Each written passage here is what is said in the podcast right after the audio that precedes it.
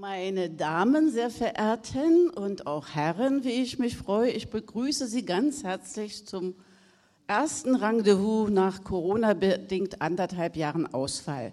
Und ich freue mich da natürlich ganz besonders, dass Gisela Steineckert unser Gast ist.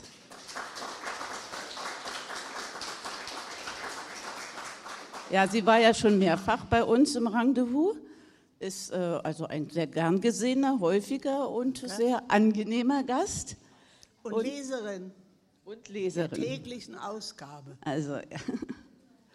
Eigentlich vertrete ich hier jetzt meine Mutter, die eben äh, unter Corona Nachfolge äh, zu, also kämpf, zu kämpfen hat mit den Folgen von einer Corona-Infektion. Aber sie lässt auch alle ganz herzlich grüßen, alle Freundinnen und Freundinnen. Ja, und äh, um mal sozusagen nochmal herzlichen Glückwunsch, Gisela, zu deinem Geburtstag nachträglich. Blumen hat sie heute schon reichlich bekommen. Wir haben alle an dich gedacht, an deinem 90. Und ich habe nochmal auf deiner Homepage nachgelesen, mhm. die, äh, die, was du da geschrieben hast zu deinem Geburtstag, dass du ganz überrascht warst, dir gar nicht vorgestellt hast, äh, wie er eben abgelaufen ist. Zurückgezogen, pandemiemäßig, hattest du gedacht, mit der Familie nur. Aber nein, das Telefon klingelte laufend und äh, dein, äh, deine Wohnung sah aus wie ein Blumenladen, schreibst du dort, oder besser gesagt wie ein Bazar, wie ein Tempel. Ich fühle mich so recht, reich beschenkt, so verstanden, so angenommen, so nützlich, so richtig am Platze. Hier ist er auch wieder richtig am Platze, unsere Gisela Steineckert. Ja, äh, ich weiß, dass es eigentlich Quatsch ist und es hieße Eule nach Athen tragen, sie vorzustellen, aber es ist obligatorisch, dass man ein paar Sätze vorab sagt. Äh, Gisela ist geboren am 13. Mai 1931 in Berlin als zweitältestes Kind äh, eines Schneiders und eines Dienstmädchens. Richtig? Und es war ihr, ja, das ist eigentlich eine Stanze, die man immer in Geburtstagsartikeln findet, nicht an der Wiege gesungen, dass sie eine der größten Lyrikerinnen oder ich sage mal die größte Lyrikerin, möchte man jetzt sagen, in diesem Lande in Deutschland. Äh, aber sie hat immerhin schon mit vier Jahren lesen gekonnt und mit zehn ihr erstes Gedicht verfasst, richtig? Ja. Sie hat allerdings erstmal trotzdem eine Industriekaufmannslehre äh, gemacht, dann als Sprechhilfe gearbeitet, dann ging sie in, zur schreibenden Zunft, also richtig Handwerk. Bei, als Autorin beim Eulenspiegel, das Satiremagazin der DDR, bei der Sibylle, das kennen Sie garantiert auch, alle verehrte mhm. Damen, ich habe da auch immer geschmökert. Frauenzeitschrift und Modejournal sowie zu, beim neuen Leben. Fürs neue mhm. Leben sie mhm. auch geschrieben. Ja, und insgesamt, ja, also eine unwahrscheinlich kreative Frau, also Respekt, Chapeau, ja, wenn ich das so resümiere. 45 Bücher, 4000 Liedtexte. Für die DEFA hat sie äh, geschrieben, zum Beispiel für Ich war 16.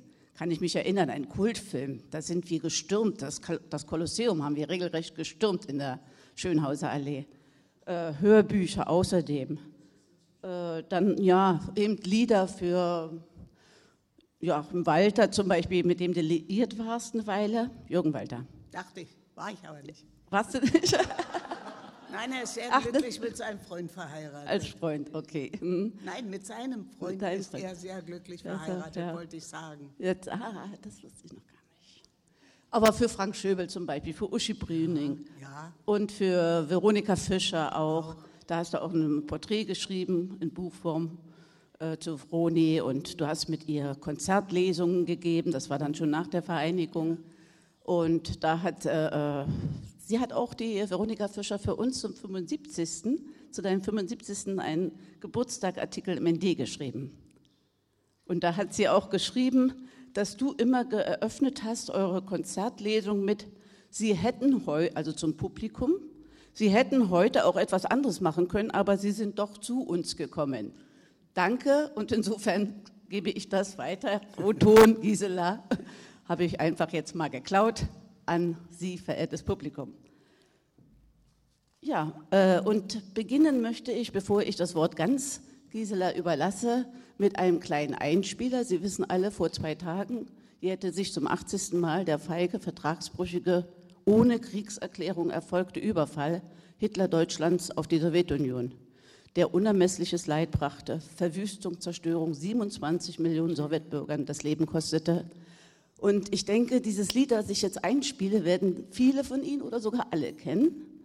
Äh, es, ist, es basiert auf einem Poem von Jewgeni Jewtuschenko, das unsere Gisela ins Deutsche übersetzt hat. Ja, also mir geht das Lied immer wieder, jedes Mal, wenn ich es höre, ja, unter die Haut. Also man kriegt da Gänsehaut, sehr erschütternd und es trifft eben. Und es ist gerade heute wieder sehr, sehr aktuell, leider, leider. Aber an Gisela dich die Frage, wie kam es dazu, dass du Jewtuschenko übersetzt hast? Warum ich diese Nachdichtung gemacht habe? Weil ich merkte, dass dieses Lied herüberkommt, so und so. Aber es wird entweder verstanden oder nicht verstanden. Ich war dort. Bis dahin konnte ich keine feste Meinung haben, sondern nur Eindrücke. Das ist das Leben. Aber ich war dort. Ich war in Leningrad in der Ausstellung mit den anderen, die über die Kunst- und Kulturvereine zu sagen hatten, also die großartigen Vorsitzenden oder wie man sagte, wie, wie nennt man die? Ich hatte ja auch diesen Titel dann für die Unterhaltungskünstler, das hat aber niemanden interessiert. Ich war dort und nicht nur die Männer, die mit mir waren, der Minister für Kultur zum Beispiel, hatten Tränen in den Augen. Wenn man ehrlich ist, sich selber gegenüber und einmal die Möglichkeit hat, das zu sehen, was die Wirklichkeit gewesen ist, das tatsächliche Sterben und das Verhungern und das, die Einsamkeit. Ich traf dort eine Frau, die war wenig, wenig jünger als ich und die geht einmal in der Woche zum, zum Friedhof und bringt ihrer Mama ein Stück Brot. Sie bringt es ihr wieder. Sozusagen, das war Mama. Aber wer das weiß und das einmal gesehen hat vor Ort, ich war am Ladoga See, wo die freiwilligen Lastwagenfahrer damals versucht haben, Kinder aus Leningrad rauszubringen, sofern sie den Weg nicht überlebt haben. Und auch die Dampfer mit den Kindern wurden von der anderen Seite beschossen. Der Schwammen hat mir, mir ja, der mit mir war, erzählt, kleine weiße Hütchen auf dem Wasser. Ich war dort, ich habe dort Menschen getroffen, die in Deutschland Kulturoffiziere waren, mir erzählt haben, wie das war und wie nah sie die äh, Begegnungen halten und die Freundschaften halten. Es gibt da eine geschichtliche Erfahrung bei den Russen, das ist mein, mein Erlebnis, meine Meinung. Eine so tiefe Erfahrung, dass ich immer im Gespräch mit denen, ob der da eine Bibliothek betreut hat oder ob es jemand war, der Straßenbahn gefahren hat, wir kamen immer ins Gespräch, der junge Mann, der mit mir war, hat immer alles ganz schnell übersetzt, damit ich es ja erfahre. Ich glaube, dass viele von denen, die ich dort treffen durfte, ich habe dann in der Pravda darüber geschrieben, die wären nicht in der Lage, so anderen gegenüber zu handeln, wie an ihren eigenen Eltern, Verwandten, Geschwistern gehandelt wurde. Dass es so ist, das muss uns nicht stolz machen, aber anders. Ich kann heutzutage nicht einstimmen, wenn es Diskussionen gibt, dass die Russen so weit hinterher sind. Und ja, sind sie. Auch dank uns. Auch dank von Hilfen, die sie anderen angetan haben. Aber es geht gar nicht darum, ob sie die besseren Menschen sind. Es geht darum, ob sie eine geschichtliche Erfahrung machen mussten, die uns so gesehen erspart geblieben ist, obwohl nicht sie die Schuldigen waren und nicht wir die Unschuldigen. Darüber habe ich ein paar Zeilen geschrieben. Ich hoffe, dass ihr mich versteht. Macht mir bitte wilde Zeichen, weil es ja wichtig ist. Ja? Als die Deutschen Angst hatten, Angst, dass nun sie gehasst, verfolgt und gequält werden, Angst vor der Rache, da haben sie sich nicht erst lange erkundigt, ob sie willkommen sein werden. Sie sind geflohen mit wenig Habe, mit Kind und Hund und manche mit Pferd, übers Wasser, übers Eis, die langen Straßen, den langen, langen Winter, mit nichts als Angst vor der Fremde. Als sie geflohen sind, um zu überleben, vergaßen sie, von wo sie unterwegs waren und was sie hinterließen, trauerten dem nach, was sie vorher besaßen. Sie hatten die Welt da hinten nicht erfunden und während die sich auflöste, schienen sie belehrt zu einem Nie wieder. Sie tauchten auf in der Fremde mit Angst vor dem Fremden, wegen was war, was da war, als sie da waren. Das ganze Schlimme sie ja eigentlich nichts anging, weil sie es ja nicht waren. Sie selber waren es gar nicht. Sie haben es nur gewusst, in der Familie erfahren. Und wir tun sehr gut daran, es nicht zu vergessen. Das habe ich jetzt am Jahrestag für mich aufgeschrieben. Aber ich will jetzt gar nicht die ganze Zeit davon sprechen. Wir haben ja auch ein schönes Leben, wir haben einander. Guckt mal, wir treffen uns hier, können uns unschuldig in die Augen gucken. Ich habe dir nichts getan, du hast mir nichts getan. Und wir können zusammen sein und können nach Hause gehen und denken, guck an, ja, es gibt sie noch. Ich hatte ein Vaterland.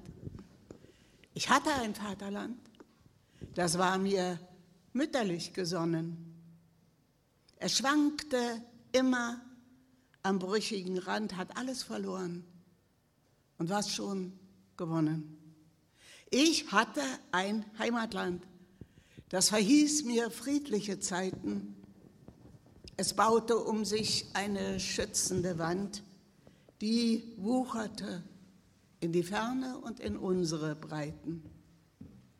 Ich hatte ein Vaterland, da gab es Wärme und Nähe.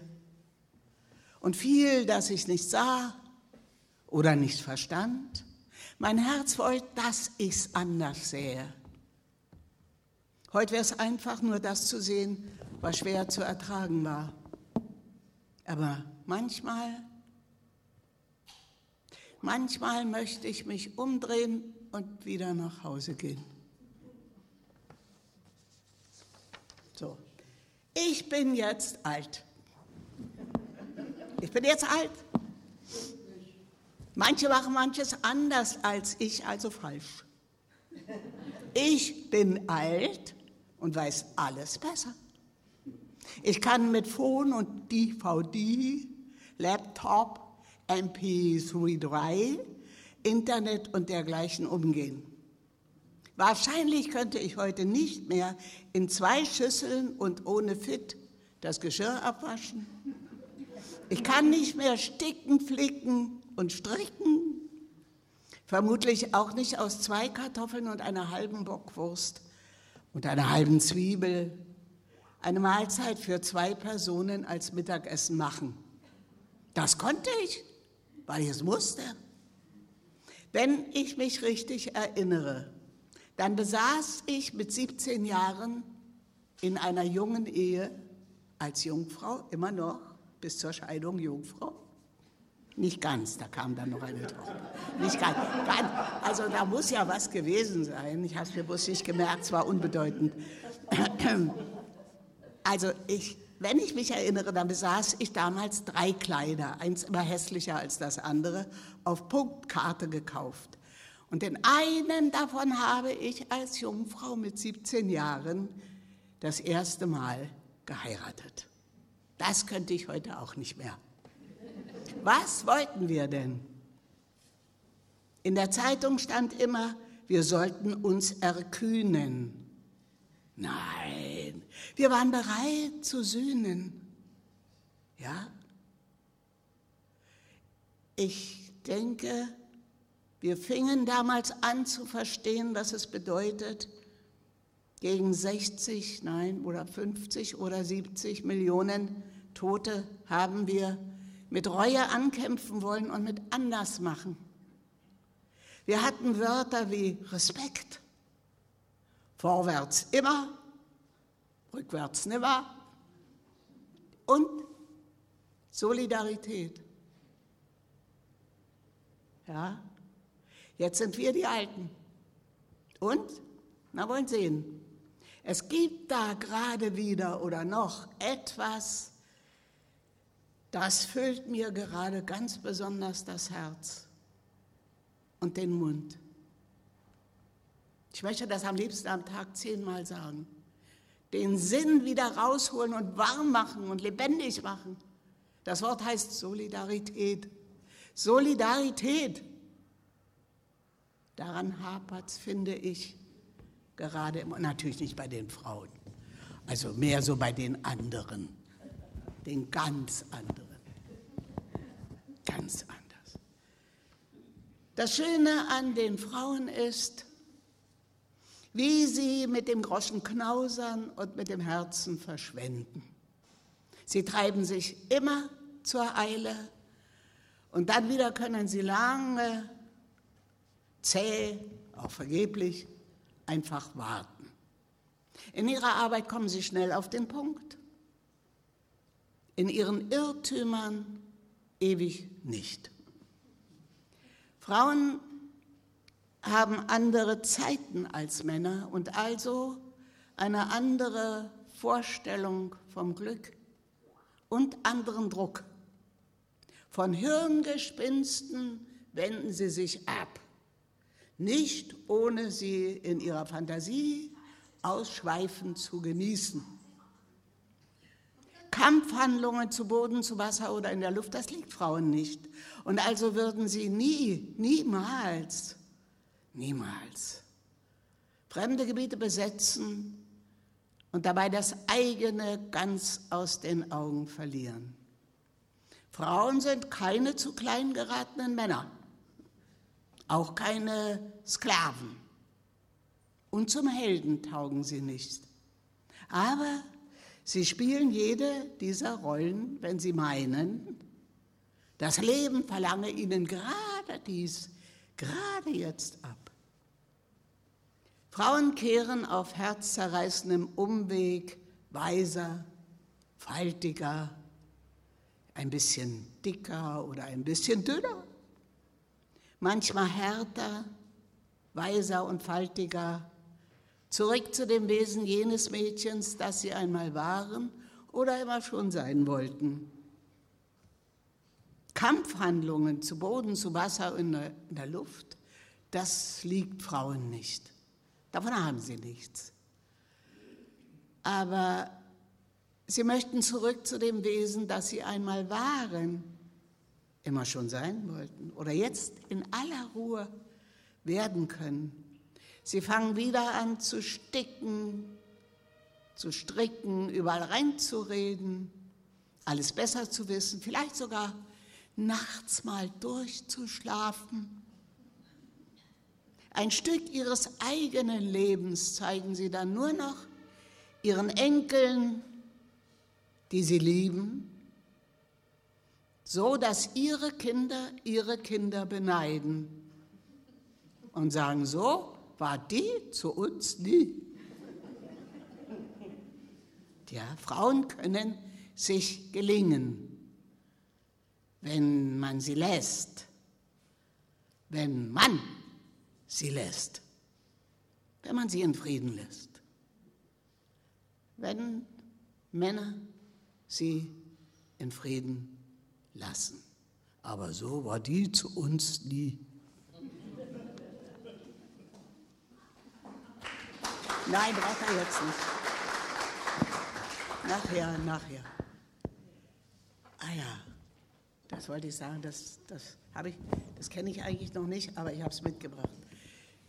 Ich weiß wirklich nicht, warum wir nicht abgehauen sind. Er und ich, große Liebe, viele Jahre.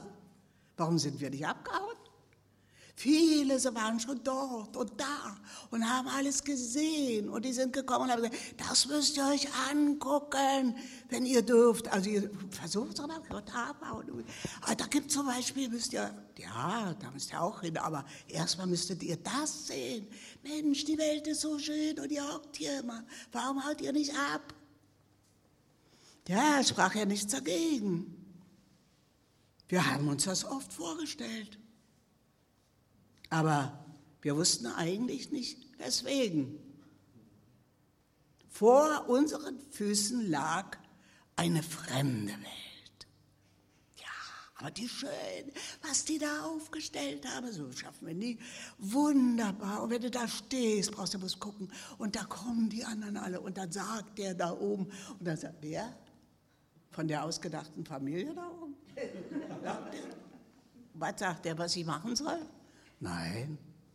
Also geht doch mal los, ihr seid wirklich komische Leute. Stück zurück, sagt einer. Und der andere, geht nach vorne, vorne in die Welt, da, wo das ganz Neue ist. Naja, wenn nichts was kostet. Und die Zeit auch auf einmal überhaupt nicht zählt, ihr habt doch Zeit, Mann, ihr könnt doch zuschließen, wird er weg und dann seht ihr das ganze Schöne. Und dann haben wir es gesehen, die große weite Welt. Na, ich war ein ziemlicher Bremsklotz. Mit mir hat das immer nicht so geklappt. Will ich nicht hin, fliegen kann ich nicht. Ich musste mit sämtlichen Präsidenten der Kunstvereine hier, musste ich da weit, weit, weit fliegen. Ich habe vorher gesagt, ich kann es nicht. Und der Minister für Kultur hat gesagt, ich nehme so einen großen Apfel mit. Wenn du den isst, ist dir wunder. Nein, mir war genauso kotzig wie vorher. Also, wir haben uns das vorher oft vorgestellt, ja. Aber dann waren wir dort und da war nichts, was lockte, es zu lieben. War alles wunderbar, schön. Kann man sich merken. Bis zum letzten Tag des Lebens möchte ich mir das gerne merken. Aber ich fand nichts, um es zu lieben. Und da bin ich einfach mit ihm zu Hause geblieben. Das ist meine Wahrheit kann jedem ganz anders gehen. Also ich könnte euch sagen, wo er hinfahren soll. Das ist so schön, das müsst ihr unbedingt mal sehen. Er hat gesagt, nur guckst du wieder. Frauen gucken immer. Frauen gucken sich immer um, als ob ihnen einer gleich den Rock anzündet. Aber wenn sie von sich aus kein Feuer unterm Rock hat, dann kann sie auch nicht von den Männern verlangen, dass die ihr Dampf machen. Frauen sind doch, äh, ja, komische Wesen, also Haie, mehr so Haie, Frauen. Steckst du einen Finger in ihr Wasser, ist der Arm ab. Und du kriegst den nie wieder. Richtet euch doch eine Heldenstadt ein, sagen die Männer. Da könnt ihr jeden Tag gegen uns Männer demonstrieren. Weißt du, was ich möchte? Was ich gerne möchte? Er jetzt. Von der Arbeit nach Hause kommen, was Schönes zu essen kriegen, bisschen gekrollt werden, bisschen was rummachen, schlafen und nächsten Tag genau dasselbe. Was ist dagegen zu sagen? Ich habe ihn eine ganze Weile angeguckt. Dann habe ich gesagt, du bist aber anspruchsvoll. Viel mehr kann ein Mensch vom Leben nicht kriegen. Du musst Arbeit haben, damit du von der Arbeit nach Hause kommen kannst. Und du kannst nur nach Hause kommen, wenn du vier Wände und ein Dach über dem Kopf hast und die Miete bezahlt ist, sonst hast du kein Dach. Nein, hast du nicht.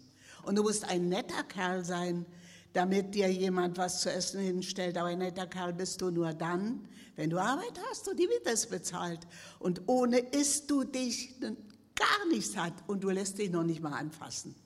Und fürs Kraulen Muss auch Ruhe sein. Und dann klappt es vielleicht auch mit dem Schlafen die ganze Nacht. Soll ich dir mal was sagen, was ich gerne möchte? Von der Arbeit nach Hause kommen, was Schönes essen, wieder mal gekrault werden, bisschen öfter mal was rummachen, eine Nacht lang durchschlafen und nächsten Tag genau dasselbe, nicht das gleiche, nein, dasselbe, dasselbe will ich haben. Tja, was ist dagegen zu sagen? Nichts. Sieht er ja ein. Der sieht überhaupt in der letzten Zeit immer alles ein. Also hat gesagt, ohne Liebe drin ist es kein Leben. Ich habe gesagt, ja, aber ohne Leben drin ist es keine Liebe. Hat er auch eingesehen. Saßen wir da und wollten einen Hammer erfinden. Dabei ist Liebe doch sowieso schon Hammer genug. Aber das sieht er auch ein, wenn ich das jetzt noch hinterher sage. Sieht überhaupt immer alles ein. Also ich mache jetzt einfach hintereinander, ja? Ja. Ich würde niemals sagen, niemals, dass die DDR ein Unrechtsstaat war. Ja, es trifft auf mich nicht zu. Passt nicht in mein Leben und nicht in meine Gedanken und es ist nicht meine Erfahrung. Meine Herkunft, die dreckigste Ecke im Keller. Das erste Jahr im Waisenhaus. Als ich rausgeholt wurde, wusste niemand warum und wohin mit der. Ja. Aber als ich mit 17 Jahren das erste Mal heiratete, gab es in der DDR auch noch keine Rechte und schon gar nicht die gleichen Rechte. Mein erster Ehemann hatte sehr viel Geld. Er war Architekt, er hat eine große Baustelle geleitet und hatte ein Konto. Ich durfte die Nummer dieses Kontos nicht erfahren. Das stand mir gesetzlich nicht zu. Als ich beim Magazin das erste Honorar erhielt und es mir geschickt wurde, richtete er ein Konto auf meinen Namen ein, zu dem ich nicht einmal selber ein Zugangsrecht hatte. Aber er hatte es. Tja. Alle meine Angehörigen, 24 an der Zahl, sind 1954 nach dem Westen abgehauen. Alle. Niemand von denen blieb hier. Ich hatte ein zweijähriges Kind, blieb allein, konnte nichts, wusste nichts, außer dass ich lesen konnte und lieb, Bücher liebte und also die Volksbibliotheken unentwegt versuchte leer zu räumen. Aber meine Angehörigen haben sich 18 Jahre später bei mir gemeldet, telefonisch. Da hatten die mich einmal im DDR-Fernsehen gesehen. Da saß ich in einem bequemen Sessel mit einer Kollegin, Gisela Karau, und wir beide hatten da so einen liebenswürdigen äh, Wettbewerb, wer von uns beiden die erste ist. Und beide haben versucht zu verlieren. Also haben wir beide dann verloren und alle haben sehr gelacht. Da riefen die mich an und dachten, die will wahrscheinlich überhaupt von uns kein halbes Pfund Kaffee haben in Hamburg. Wer weiß, was die hat. Da fahren wir doch mal hin und gucken nach. Ja, sie kam und ich durfte dann auch später mal nachgucken. Und es war alles ganz genau so wie damals, als ich ein kleines Mädchen war und eher zehn Ohrfeigen empfing als eine Stulle. Ich habe mich nicht verwandt gefühlt mit denen. Da hatte ich ja inzwischen hier Freunde und Zugehörigkeiten und war mitverantwortlich für Dinge. Das hat mir gereicht eigentlich. Ich durfte in der DDR trotz fehlender Bildung alles versuchen, was ich gern versuchen wollte. Ich bekam Arbeit, obwohl mir immer am Anfang jede Voraussetzung für gerade diese Arbeit fehlte. Meine jeweiligen Kollegen waren immer studierte Leute. ob im Rathaus Pankow an der Schreibmaschine, wo ich zu einem Kulturausbildungskursus äh, geschickt wurde. Ich hatte gar keine Ahnung, was da gemacht wird. Aber es waren viele Leute da. Und dann sagte die Vortragende, dass die Filmkunst in der Sowjetunion erfunden wurde und es gibt nur hervorragende Filme in der Sowjetunion und sonst auf der Welt nirgends. Da mir aber keiner gesagt hatte, ich solle die Klappe halten, habe ich gesagt, ja, aber der große Diktator hat mir viel besser gefallen und der ist in Amerika gemacht worden. Ja, und dann hätte ich lustige Burschen gesehen und das wäre ein russischer Film, der hätte mir gar nicht, konnte gar nicht mitlachen. Noch ein anderer Film, den ich genannt habe. Da sagte die Vorsitzende dort, die Lehrerin des Tages, das ist Sowjethetze. Ich solle sofort den Raum verlassen, nie wiederkommen und sie würden Meldung machen an das Rathaus Pankow. Dachte ich, und jetzt, was mache ich jetzt? Haben sie auch gemacht.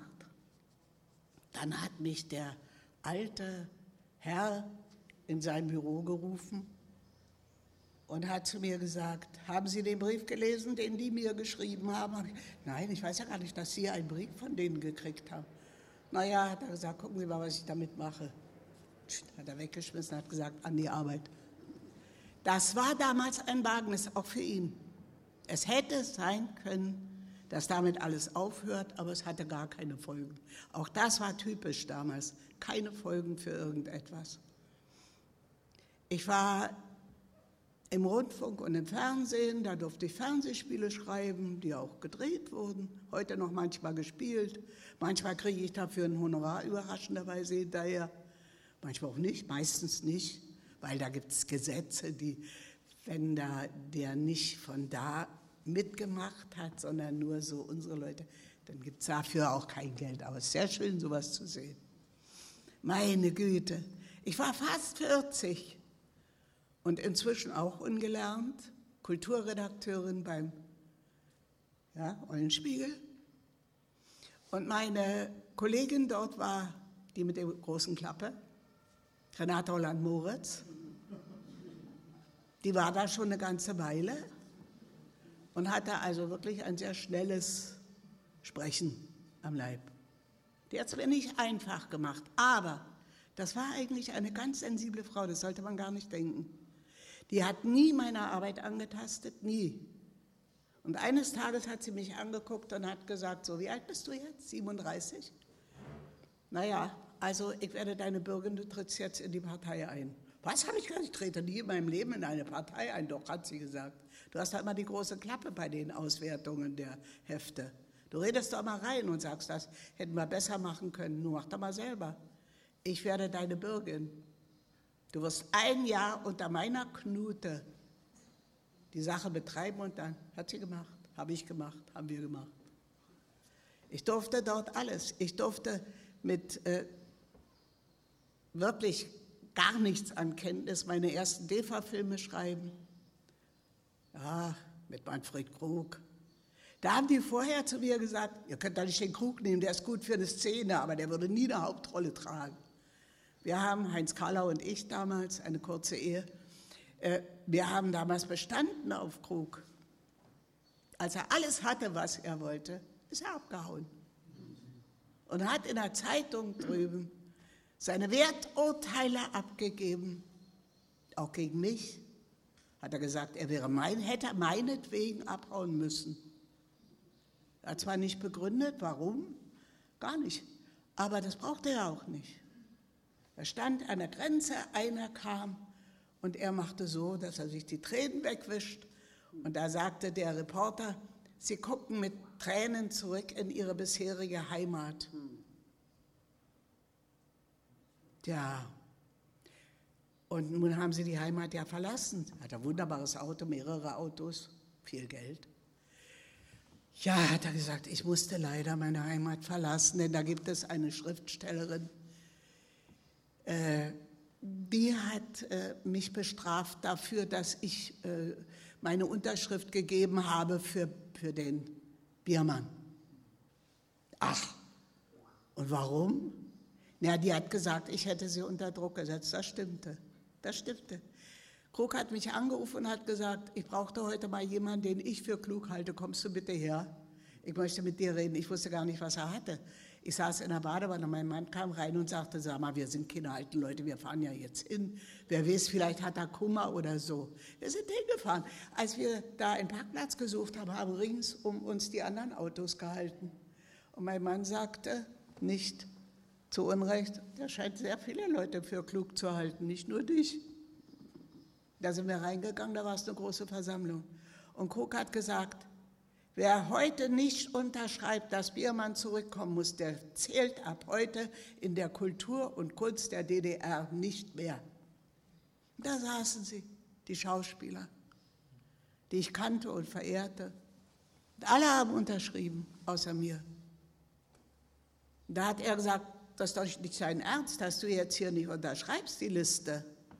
Und da habe ich gesagt, darf ich mal eine Frage stellen? Wer in diesem Raum ist Mitglied einer Partei, zu der ich gehöre. Wir haben morgen um 10 im Schriftstellerverband das Thema Unterschriften und was machen wir. Ich werde nicht heute Abend etwas unterschreiben, wofür sich Hermann Kant gerade hinsetzt und eine Rede schreibt, die er uns halten will. Und die anderen alle. Das werde ich nicht tun. Wir waren die Einzigen, die nicht unterschrieben haben, mein Mann und ich. Tja, und dann kam die Strafe dafür. Das geht bis heute. Viele Leute kommen heute zu mir und wollen ein Interview mit mir machen. Wenn sie kommen, und dann höre ich schon mit dem Thema auf, weil es langweilig ist, wenn sie kommen, wissen sie über mich nichts anderes, als was im Fernsehen da in der, ja, in der Datei steht. Und da steht immer, dass ich Biermann verfolgt habe und er meinetwegen die DDR verlassen musste. Und dann kommen sie immer und sagen, ja, du hast doch so gegen den Biermann, warum hast du das gemacht? Meine Güte, der Vater von, das muss ich jetzt noch schnell erzählen, darf ich das schnell erzählen? Der Vater von Gysi, ein kluger Mann, den ich sehr geschätzt habe, sehr, sehr geschätzt habe. Er war ja auch mal Minister für Kultur und hat dann also den Verlag geleitet. Der hat mir gegen Biermann aus der Patsche geholfen. Wir kannten uns gar nicht so besonders gut. Ich gehörte nur zu dem kleinen Kreis von Leuten, die immer bei jemandem klingeln durften, ein Krimi reinreichen und man kriegte dafür einen anderen zum Lesen für eine Woche. Nahm den mit nach Hause, musste ihn nach einer Woche aber wieder bei jemand anders abliefern. Da gehörten, ja, auch vom, vom Brecht-Theater, Brecht selber gehörte dazu, zu diesem Kreis. Und ich nicht, um Gottes Willen. Ich war niemand. Aber ich bin, bin tatsächlich in die Partei eingetreten und Renate Holland-Moritz hat mir ein Jahr lang gar nichts getan. Und dann war ich drin und da war auch nichts.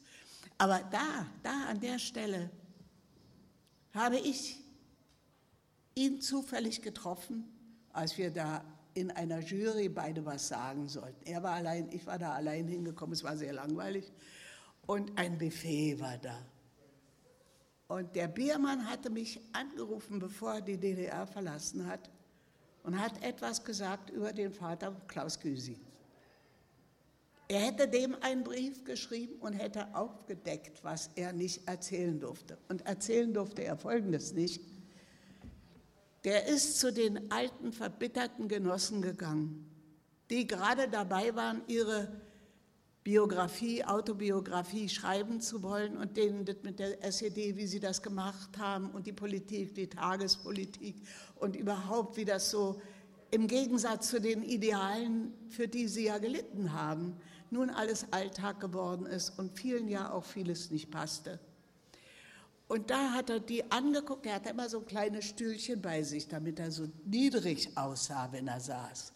Dann hat er demjenigen voll zum Munde geredet, du bist der Einzige, der das Buch darüber, wie die DDR eigentlich tickt, schreiben kann. Du, an dich glaube ich, du bist der.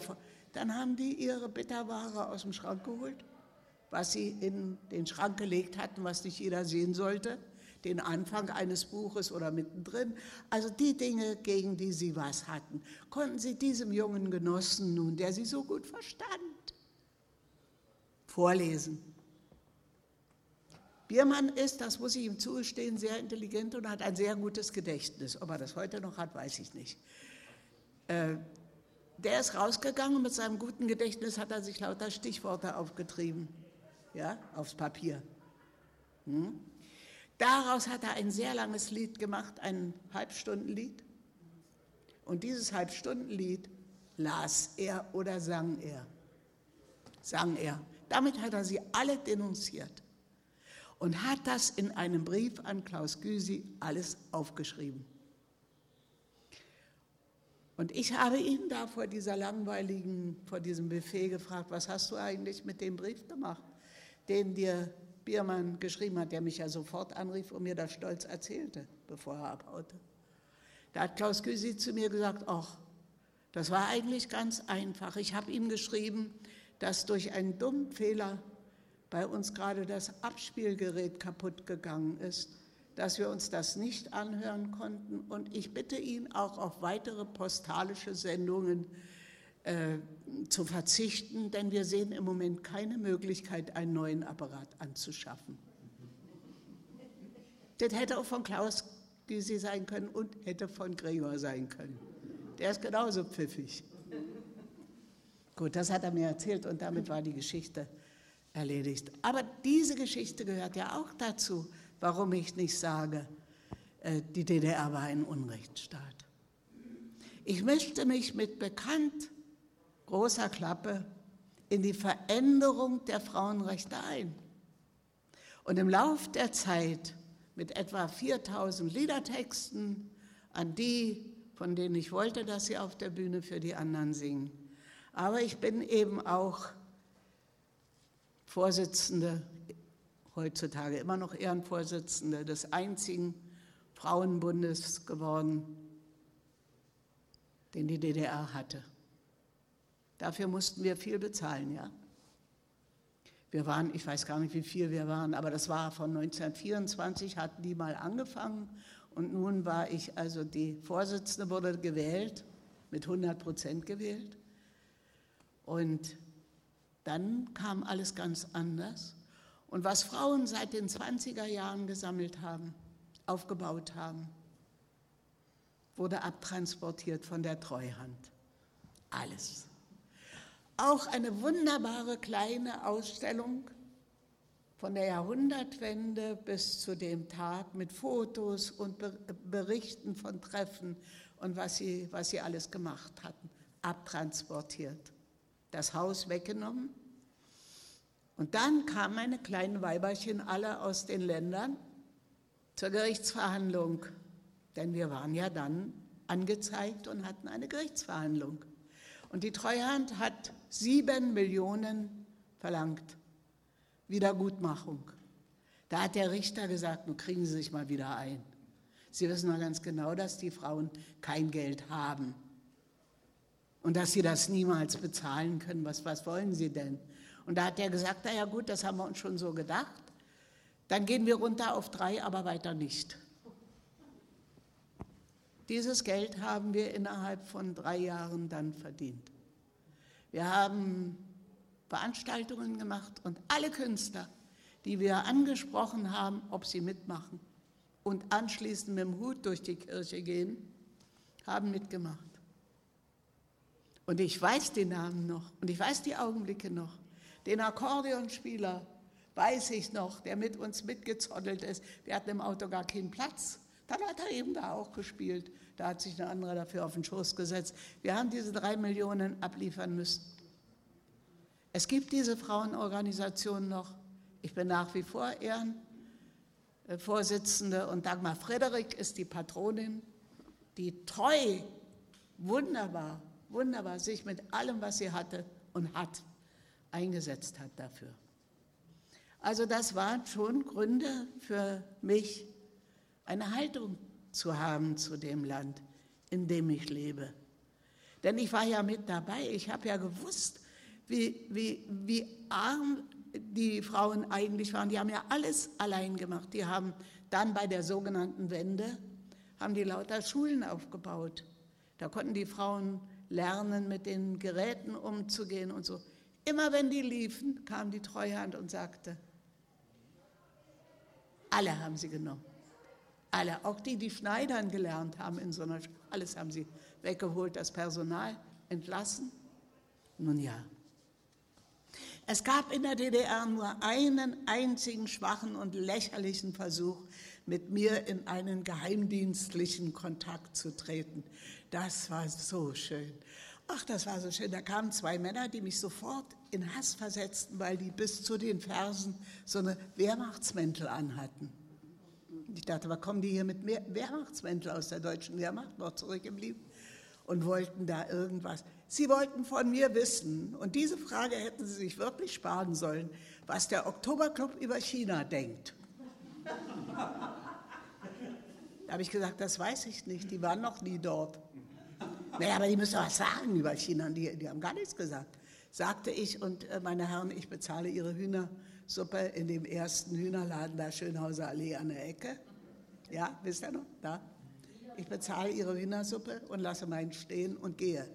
Und bin gegangen sofort in den Oktoberclub, Inter Kino International, hatten die ja da ihre Räume und habe gesagt, was denkt ihr über China? Über China? Wieso über China? Wir waren ja noch nie dort. Ach, Jürgen Walter saß dort und viele von denen, die später sehr bekannt geworden sind. Auch Tamara saß dort. Wir wissen ja nichts über China. Na gut, merkt euch das gut, dass ihr nichts über China wisst. aha, aha, haben die gesagt. Hattest du heute Besuch? Ja, ich hatte heute Besuch. Ach so. Der Nächste, der da antanzte und sagte, was denkt ihr eigentlich über China? Paris, da waren wir ja noch nie. Das war Jürgen Walter, dem hatten sie versprochen, eine Premiere, einen neuen Namen und eine große, große Karriere. Der ist auch sofort angekommen. Alle wussten es. Und wenn jemand reinkam und sagte, und was denken wir über China, dann wurde, ah, der ist heute angefragt worden. Hat nie geklappt, bei keinem. Hat bei keinem geklappt. Aber das war es auch nicht ganz. Ich war ja in keiner Partei. Immer noch nicht. Denn in der neuen Zeit war ich in keiner Partei. Jetzt war ja die Frage, gehe ich aus der Partei raus, um in eine andere reinzugehen? Oder was mache ich dann jetzt?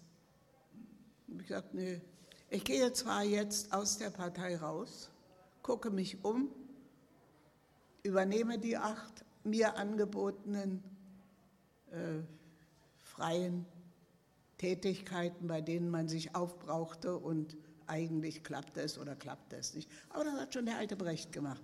Der Brecht ist auch irgendwo hingegangen und hat da mitgeredet. Und ich habe den Hax mal gefragt, ein sehr guter Freund von mir, sag mal, warum rennst du eigentlich jede Woche einmal in diesen Club da am Senefelder Platz? Das sind alles Laien und die dichten dahin und du gehst hin. Und er sagte sehr ungezogen, das habe ich ihm sehr übel genommen. Einmal in der Woche muss ich sehen, wie sich die Idioten schinden. Da habe ich gesagt, sowas sagt man nicht. Ich sagte, da weiß ich. Ich habe es auch nur zu dir gesagt. Also er hat den, den äh, sagen wir mal, den äh, Übermut desjenigen, der es besser weiß und weiß, dass es die anderen nicht besser wissen. Aber zu denen gehörte ich nicht. Zu denen gehörte ich wirklich nicht. Wenn ich sage, dass die DDR für mich kein Unrechtsstaat war, dann muss ich das sagen, weil alles andere Lüge wäre. Mir ist kein Unrecht geschehen in der DDR, es sei denn, ich hatte es mir am Zopf selber hergerissen. Ich bin in eine Gruppe gegangen, die sollte Schönhauser Allee und Umgebung die Jugendlichen davon abhalten, dass die ihre Großeltern ausnutzen. Dazu hatten wir als Gruppe aber überhaupt gar nichts. Naja, dann sagt er zu denen, was fällt euch dann schon ein? Da hatten wir einen, der hat jeden Monat seiner Oma die Rente weggenommen. Den haben wir uns vorgeladen. Aber wir konnten eigentlich nur, nur zu ihm sagen, du, das darfst du nicht nochmal. Und er sagte, nein, ich würde meiner Oma nie wieder was wegnehmen. Ging und machte genau das Gleiche weiter. Da aber leider, oder Gott sei Dank nicht nur Oma die Rente weggenommen hat, sondern auch ein Brüche in den Läden dort gemacht hat, saß er dann im Gefängnis. Nicht wegen Oma, sondern wegen der Einbrüche. Ich habe mich um diese Sache weniger gekümmert. Aber wenn es um die Frage, machen wir das gut so oder sollten wir mal überlegen, wie wir es besser machen können, habe ich mich auch sehr zu Hause gefühlt. Daneben und vor mir waren immer Menschen, die hatten Leben gehabt, um das ich sie ganz sicher nicht beneidet hätte, dass mein engster Freund Peter Edel war. Nach fünf Konzentrationslagern und in Auschwitz ist seine junge Frau umgebracht worden. Und er hat zu mir gesagt, du bist mein bester Freund, dir kann ich alles sagen. Und er hat mir alles gesagt. Und jetzt jährt sich sein Todestag wieder, da werden wir an seinem Grab stehen. Und das ist die Freude des Jahres für mich. Da bin ich so, so glücklich, so, das kann ich gar nicht sagen, wie mich das, ja, auch wieder bestärkt in meiner Meinung. Das Peter Edelhaus in Weißensee war kaputt. Ja. Völlig zerstört. Haben es verfallen lassen, regelrecht. Sie haben es kaputt gehen lassen. Und in vier Wochen ist die Wiedereröffnung des Kulturhauses Peter Edel. Und ich habe dort die Ehre, sowohl am Vormittag, wenn der große Saal eröffnet wird, zu sprechen und am Abend mich zu treffen mit allen, die über Peter Edel reden wollen und Filmaufnahmen und so. Und wenn ich vor diesem Haus stehe, an dem ich so oft mit Tränen vorbeigefahren bin, weil ich dachte, das kann nicht sein, dass die DDR zulässt, dass so ein Haus, dass, dass solche Menschen, die, die trafen sich ja dort. Am 28. Januar habe ich mich da immer mit entweder Lin Dati und, und anderen, die in, ja, Lin war auch eine Freundin von mir. Da haben wir uns getroffen und haben diesen Tag, den 28., den Tag der Befreiung von Auschwitz, den, den haben wir auf unsere Weise gefeiert. Dann hat sie vielleicht getanzt oder gesungen und die anderen haben ihr was Neues vorgespielt. Wir haben was vorgelesen. Aber der Schmerz, den ich jedes Mal empfand, bin daran nicht mehr vorbeigefahren bei dem Haus. Immer großen Umweg. Aber die ganze Bauzeit über war ich in der Nähe.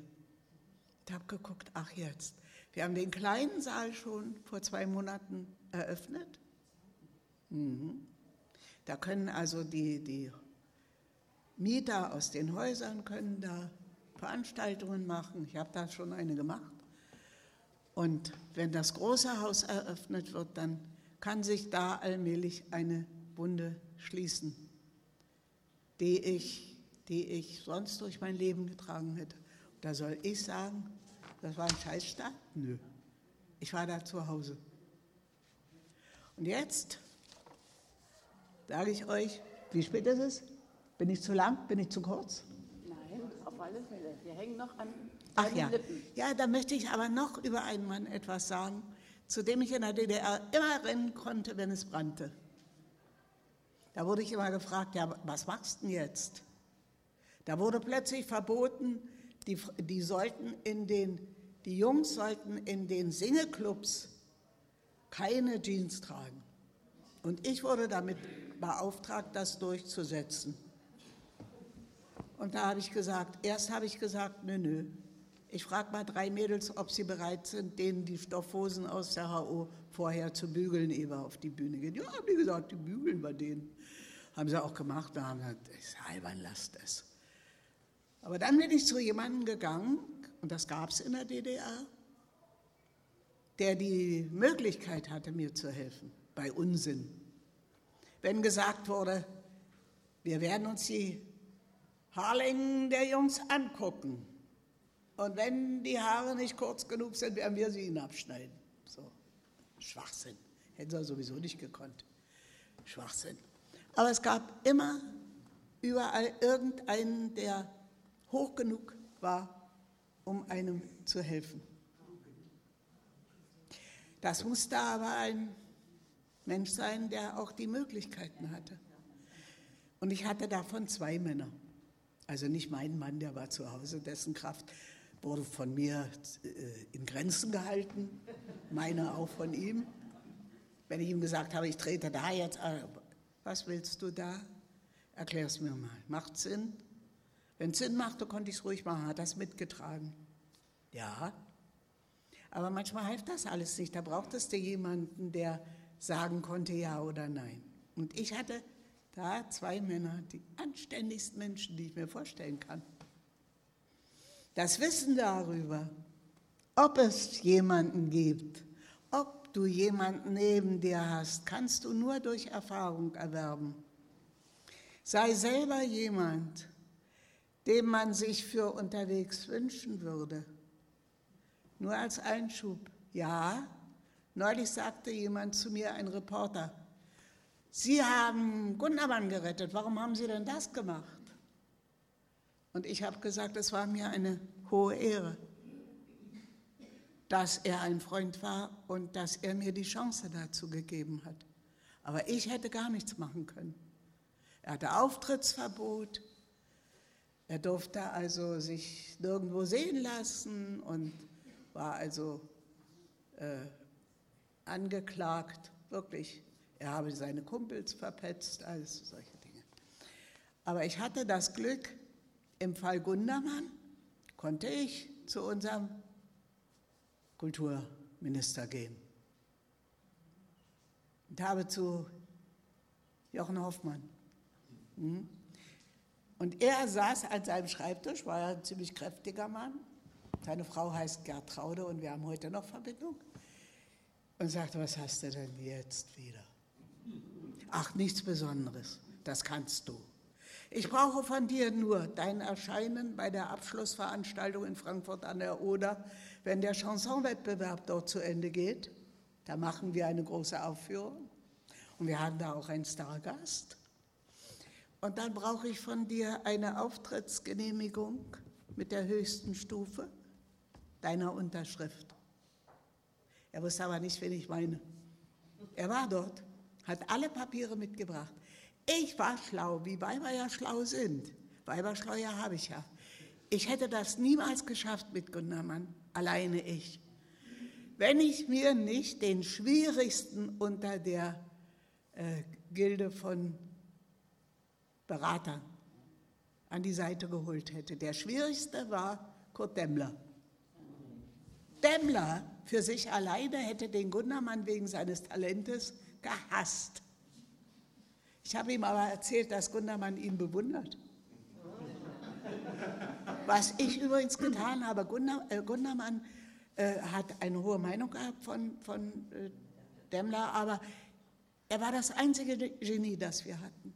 Leider, leider äh, stimmte das nicht überein mit seinem Charakter und so, aber als Autor, als Sänger, als Liedermacher war er das Einzige, und ich höre mir zu Hause manchmal seine Lieder an. Und vor drei Wochen bekam ich so ein Paket. Ich wusste gar nicht, was das sein sollte, Paket. War vor meinem Geburtstag, dann hätte ich nicht gefragt an dem Tag. Da hat mir eine junge Frau aus, eine Frau aus Leipzig alle Liebesbriefe von Demmler geschickt. Die hatte ein Verhältnis mit ihm, als sie 17 war und er 21. Und er hat ihr jeden Tag einen Liebesbrief geschrieben und sie ist jetzt an 40, ja, 40 oder sogar älter, verheiratet und so wusste nun nicht, wo sie diese Briefe lassen soll. Weil zu Hause behalten konnte sie die nicht. Wenn ihr Mann die Liebesbriefe wäre vielleicht auch nicht so einfach gewesen. Und dann hat sie gegrübelt und dann kam sie drauf, dass sie mir die schickt und ich mich darum kümmere, dass sie nicht verloren gehen. Ich habe sie gelesen. Das hätte ja auch was ganz anderes. Also das hätte ich nicht gemacht, das ungelesen weiterzugeben, jemand, der dann die Verantwortung dafür hat. Aber bei der Hälfte dachte ich, oh, das halte ich nicht länger aus. Ja, der war verknallt und wusste nicht, wohin damit und ist dauernd Eislaufen gegangen. Und sie sollte auch Eislaufen gehen, aber sie ist gestürzt. Dann konnte sie, so, so sensationell waren die Inhalte. Ich habe, äh, ich habe diesen, dieses Paket in Sicherheit gegeben. Aber jetzt zurück zu dem davor. Jochen Hoffmann kam tatsächlich an, nach Frankfurt an der Oder hat für Gundermann den Hauptpreis mitgehabt mit seiner Unterschrift. Und alles, worum ich ihn gebeten habe, was er machen sollte, der eine hatte schon zehn Jahre kein Telefon und hm, das hat er auch weitergegeben. Aber Jochen Hoffmann war ein Kumpel. Und er hat immer zu mir gesagt, wenn, wenn, ich, von, wenn ich zur Tür reinkam, hat er gesagt, oh Gott, was das jetzt wieder wird. Naja, hat er gesagt, aber wenn ich heute Abend nach Hause gehe und meine Kommandeurin fragt mich, und hast du ihr geholfen? Und ich würde Nein sagen, das würde ich nicht überleben. Und es gab noch einen Mann. Ja, das kann ich sogar vorlesen. Das ist nicht lang, nicht so lang. Kann ich euch vorlesen und dann wisst ihr, wen ich meine. Das Wissen darüber, ob du jemanden neben dir hast, kannst du nur durch Erfahrung erwerben. Sei selber jemand, den man sich für unterwegs wünschen würde. Ich denke an einen Mann, der an einem späten Herbsttag vor die Wahl gestellt wurde, mit einem dienstlichen Befehl tödliche Ruhe zu schaffen oder zuzulassen, dass Menschen ihre eigenen Entscheidungen für oder gegen alles bisher Gelebte treffen, treffen können.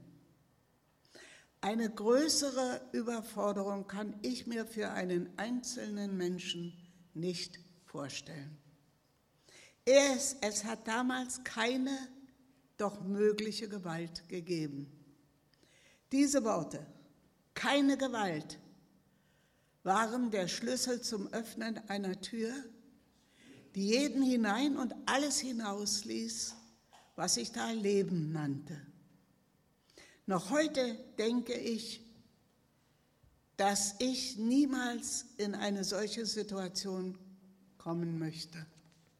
Ich habe ja auch gesehen, wie dieser Mann dafür bedankt wurde. Mit viereinhalb Jahren Gefängnis. Also gar nicht. Wenigstens ein Händedruck als Dank für den Satz, die Benutzung der Dienstwaffen ist verboten. Ich habe mich in diesem Haus hier mit denen, die damals Dienst hatten, soweit sie noch lebten, getroffen. Ich wollte gerne wissen, wie Sie als Diensthabende damit umgegangen sind und was Sie dabei gedacht hatten und ob Sie Angst hatten. Der eine hat gesagt, ich habe meine Waffe ja nicht erst mitgenommen, wohl wenn Sie sagen, das, der, der Gebrauch ist verboten, wollte ich ja nicht erst mitzunehmen. Ich habe die gleich zu Hause gelassen. Und? Wie fandest du es später? Dass, tja, naja, sagt er, wie fand ich das? Also, naja, wenn man die Position einnimmt, muss man auch die Folgen auf sich nehmen. Hä? Welche Folgen hast denn du auf dich genommen, Genosse? Na, ich hatte ja keine, sagte er. Na, habe ich gesagt, da können wir uns doch freuen. Du hattest keine Folgen dafür, dass du deine Dienstwaffe nicht am Mann hattest? Nee, hatte ich nicht am Mann. Aber war ja verboten, sie zu benutzen. Aber ich sagte, denkst du jetzt zu Hause nochmal nach. Warum du die zu Hause gelassen hast, nachdem jemand, von dem du gar nicht wusstest, ich wusste ja nicht, wer das gesagt hat. Also jemand hat es gesagt, das wusstest du nicht wer. Hast aber immerhin gleich sozusagen die Arme gehoben hast gesagt, ich nicht, ich nicht, ich lasse meine zu Hause. Die anderen haben dann andere Dinge gesagt, ja, meine Frau hat gleich gesagt oder irgendwas, hat sie mitgenommen, aber waren ja nicht zu benutzen. Das war Egon. Und wenn ich alle Situationen aufzählen würde, wo andere Genossen versucht haben, etwas durchzusetzen, was man im Leben nicht durchsetzen kann, wenn es keiner will. Ja, wenn ich den nicht manchmal gehabt hätte. Mein Mann sagte manchmal, wenn ich an der Tür war, wo gehst denn du jetzt so schnell hin? Ich fuhr nicht mehr Auto, ich hatte meine, meine Fahrerlaubnis abgegeben. Ich mache euch heute eine Freude genossen, habe ich gesagt, bei der Polizei. Ihr habt ja meine, also musste ich überall zu Fuß oder er musste mich fahren. Aber ich habe das durchgehalten und ich denke, ich denke, dass es hinterher auch eine Portion Unanstand gab, wo eigentlich wenigstens ein Raushalten und gar nichts sagen, mal die Schnauze halten, angemessener gewesen wäre.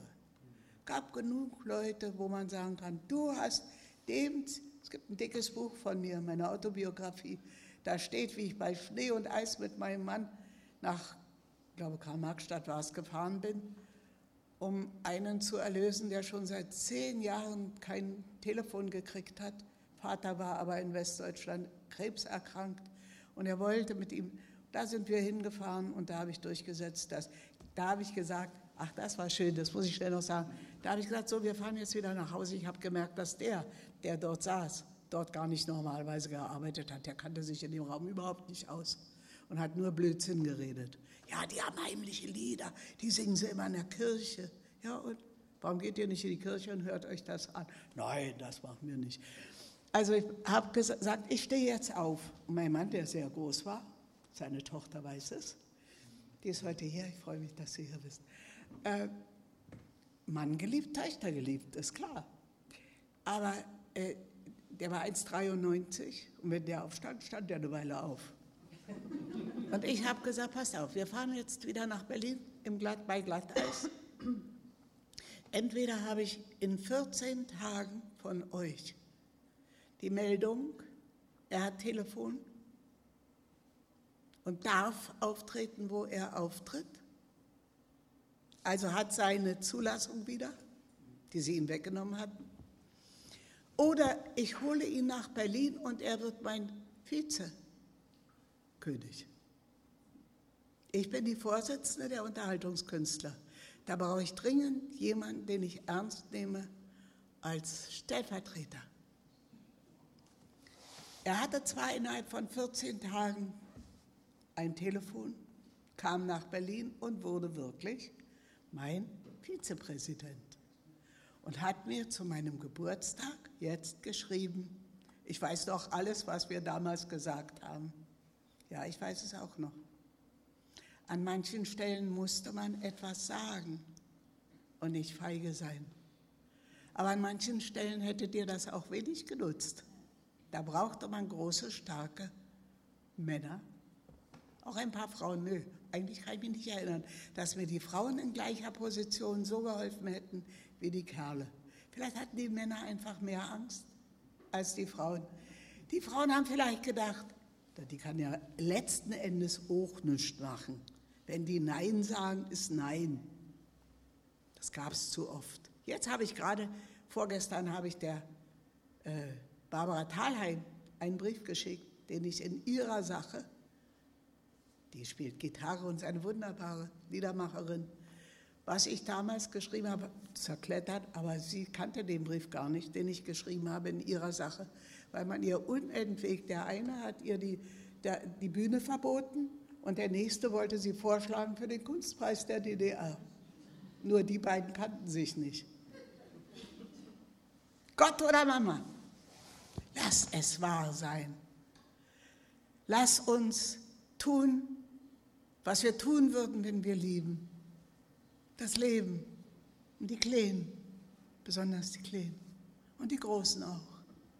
Ja, leg deine Hand auf mich, lass es wahr sein Lass uns beide was Gutes bleiben. Alles andere ist ja leicht.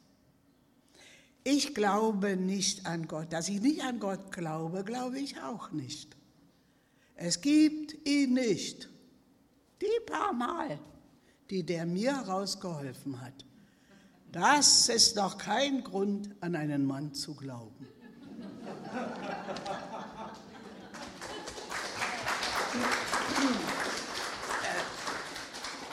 Ich, ich, wollte zum Schluss doch noch was anderes sagen.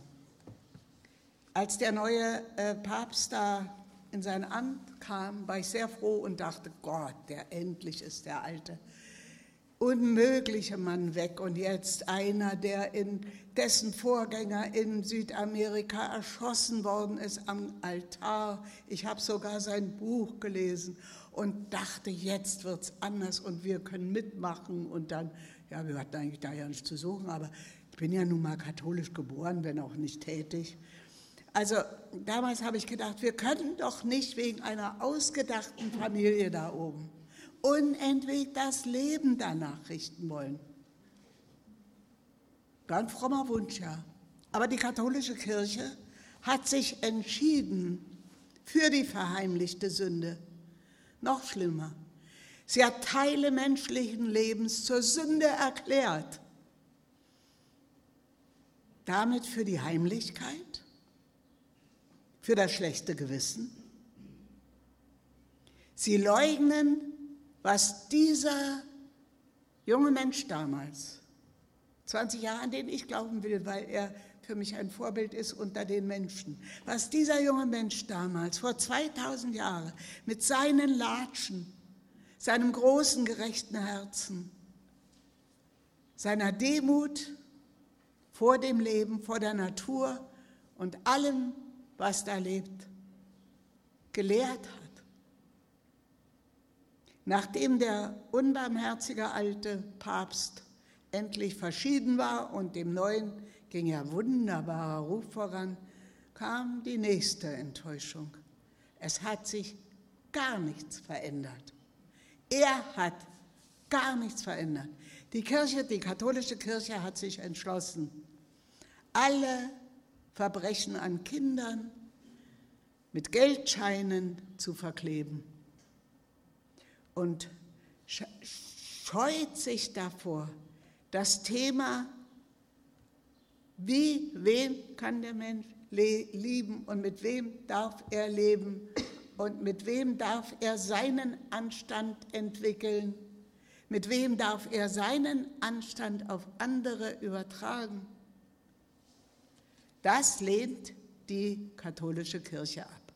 Es soll weiterhin so zugehen, dass Frauen in der Kirche das Maul zu halten haben. Und wer wen liebt, unterliegt dem Urteil des Priesters. Ach du lieber. Dazu habe ich eine Meinung. Und damit möchte ich dann hier auch schließen, sonst wirke ich wie eine, die alles besser weiß. Jedem seinen eigenen Gott. Aber ich will Götter ohne Steinigung, ohne Rasierklinge im Kinderschoß. Götter will ich ohne Blutrausch und Blutrache, ohne Verbot von Lust und Leben nach eigenem Talent, Mann wie Frau. Götter will ich, die ihren Dienern nicht erlauben, das Irdische zu horten in unüberschaubarem Reichtum während sie uns ermahnen, hinzunehmen, was immer uns zugefügt wird, von ganz oben und von aller irdischen Hierarchie, es anzunehmen als Auferlegung, der Herrliches folgen wird, sobald wir erst tot sind.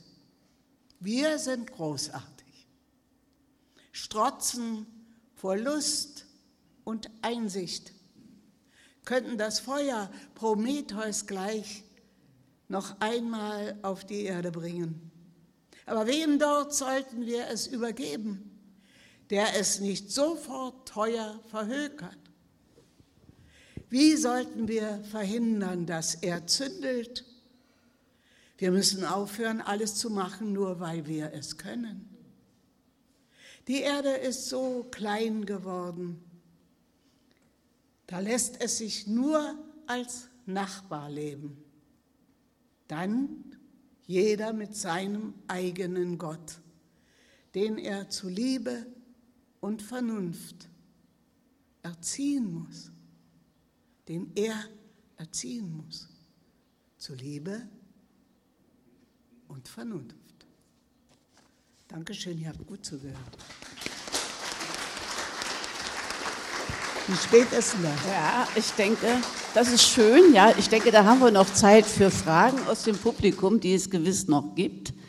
Äh, ganz denn? Fragen aus dem Publikum, denke ich mal. Eine kleine Fragestunde noch, wenn es erlaubt ist an dich noch ein paar Fragen zu stellen. Aber ja, natürlich. Also erstmal ganz herzlichen Dank für wirklich diesen tollen Vortrag, für die Lesung. Ich habe leider durch die, Blume, also, durch die Blume nicht verstanden. Ich rutsch mal. Ja, vor. natürlich. Dazu sind wir ja hier. Für die Lesung aus alten und neuen Gedichten. Ja, ganz herzlichen Dank. Das hast du mit so einem Charme gemacht und auch mit so einem Witze-Esprit. Und ja, du hattest die Lacher auf deiner Seite. Das ja, hast du gemerkt. Ja, ja manches ist ja heute früh erst entstanden.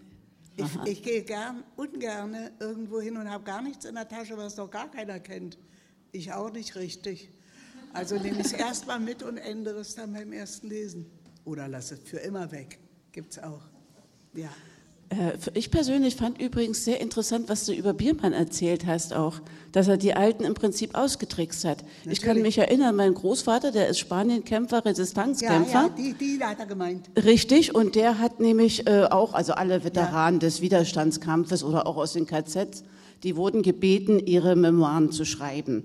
Allerdings die meisten nur für die Schublade oder für das Parteiarchiv. Ja. Die liegen jetzt alle im Bundesarchiv. Also da oh, waren dann prima. Sekretäre vom IML, vom Institut für Marxismus-Leninismus, die äh, dort äh, äh, dann die Veteranen aufgesucht haben und sich die Geschichten anhörten, mitschnitten und dann tippten und dann wurde nochmal korrigiert und nochmal durchgesehen vom Veteran und so weiter.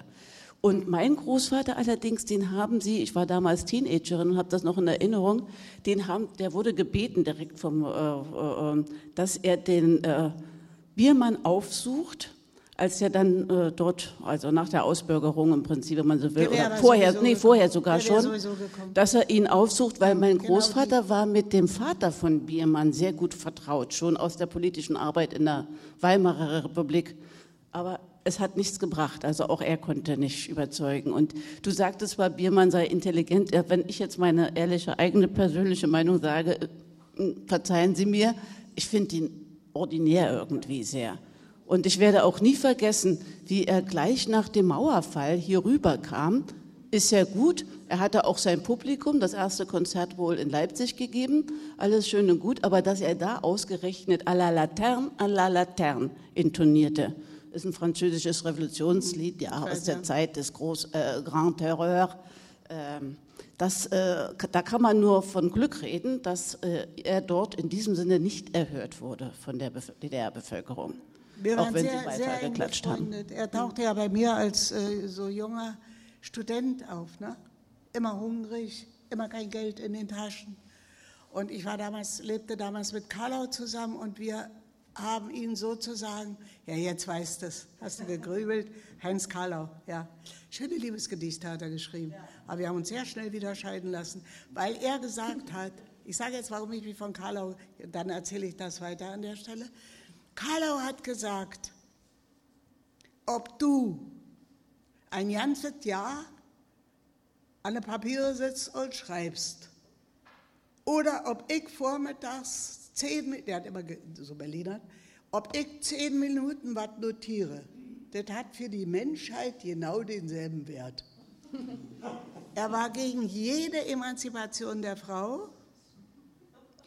Und wir haben zusammen den, er und ich, haben zusammen den Film auf der Sonnenseite gemacht. Meine Aufgabe in diesem Film war, die Dialoge zu schreiben. Das hat mir Spaß gemacht, das habe ich dann auch fortgesetzt. Und da hat er dann gesagt, als der Bürgermeister kam und ihm einen riesen Rosenstrauß brachte für, seine, für seinen Film, der hat mich ja nicht, stand daneben, war aber niemand. Und dann hat er zu mir gesagt, ja, der hat mich neulich gefragt, ob du da mitgemacht hast bei dem Film. Ach, wisst ihr, was ich gesagt habe? Ist ein Drittel mehr Honorar. Ich zahlt die oder nimmt man seine Frau mit rein, warum denn nicht? Aber die Opfer von Biermann, Biermann war jeden Tag bei uns, unausgesetzt. Wir haben ihn mitgenommen zu Konzerten, zu denen er nicht eingeladen war, woraufhin er die Bühne erklomm und nie wieder runterkam und wir konnten alle so nach Hause gehen. Sarah Kirsch einmal war dabei und, und so, ja, ihr damaliger Mann, der Dichter. Und er hat also äh, zu mir gesagt, äh, du, das ist so, äh, ich äh, möchte eigentlich nicht mit Frauen zusammenarbeiten, weil äh, das bringt nichts als Mann, wenn du da was machst und da klettert eine Frau drin rum. Das bringt nichts. Aber als ich ihn gefragt habe, warum er dem äh, Klaus Gysi diesen Brief geschrieben hat, ja, und habe gesagt, das ist Verrat. Da hat er gesagt, Verrat ist ein Mittel wie jedes andere. Oh, habe ich gesagt, das habe ich jetzt gehört. Der hat gesagt, ja, weiß ich, und du wirst es auch rumquatschen, weil Weiber immer alles rumquatschen. Ja. Und dann habe ich einen Verlag, Verlag Das Neue Berlin, so lange, so lange beharkt und auf die eingetreten, bis sie gesagt haben, lass uns doch in Ruhe. Mit dem Bier, mein gut, da machen wir ein Band äh, Lieder von ihm. Da bin ich nach Hause, habe ich dann gesagt, ah, alles ist gut. Die machen, also das neue Berlin macht jetzt einen Band. Bist du wahnsinnig, hat er gesagt. Ich denke doch überhaupt nicht daran, ich habe doch alle Rechte längst Wagenbach gegeben. Und warum hast du mich dann losgeschickt? Na, hat er gesagt, ich habe dich losgeschickt, weil Weiber, die quatschen dann so lange, bis da auch noch was herkommt. Aber Rechte sind nicht mehr zu vergeben, die sind alle in Westberlin bei Wagenbach. So. Also das war Wolf Biermann. Äh, ich kannte seine Mutter, die tat mir auch sehr leid, weil sie ihn so sehr geliebt hat und alles richtig fand, was er gemacht hat. Aber er ist ein Schurke gewesen. Er hat Leute denunziert, weil es ihm Spaß gemacht hat. Und er hat die alten Kollegen und Genossen ja lächerlich gemacht. Ich habe mich von ihm getrennt, muss ich jetzt schnell noch sagen, sonst platzig. Ich habe mich von Biermann als Freund getrennt. Da waren wir alle eingeladen in die Akademie der Künste und unser Spanienkämpfer, ja, der Sänger, Ernst Busch? Busch, Ernst Busch. wollte dort sein, seinen Abschiedsabend geben. Und da sind wir hingegangen. Er konnte aber nicht mehr singen, sondern da wurden Lieder, Spaniens Himmel und so, wurden eingespielt, weil er konnte, hatte keine Stimme mehr. Und äh, dann war das zu Ende, er hat gesprochen, haben ein paar Leute gesprochen und ihm gedankt. Dann stand Biermann an der Tür, als wir rausgehen wollten und sagte, ich lade euch jetzt alle in die Chausseestraße 100 und so und so viel ein. Wir sind in einer Viertelstunde dort, jeder fährt mit jedem mit, wenn er kann. Das ist ja hier nicht zu überleben. Dann haben wir uns bei ihm in der Wohnung getroffen, Chausseestraße, die große Wohnung. Und ich dachte, was will der jetzt, ja? Und dort hat er eine solche Schandrede gegen den Idioten gehalten, der da heute Abend da irgendwie rumsingen wollte, aber hat er ja auch nicht gekonnt. Das war schon immer ein Arschloch.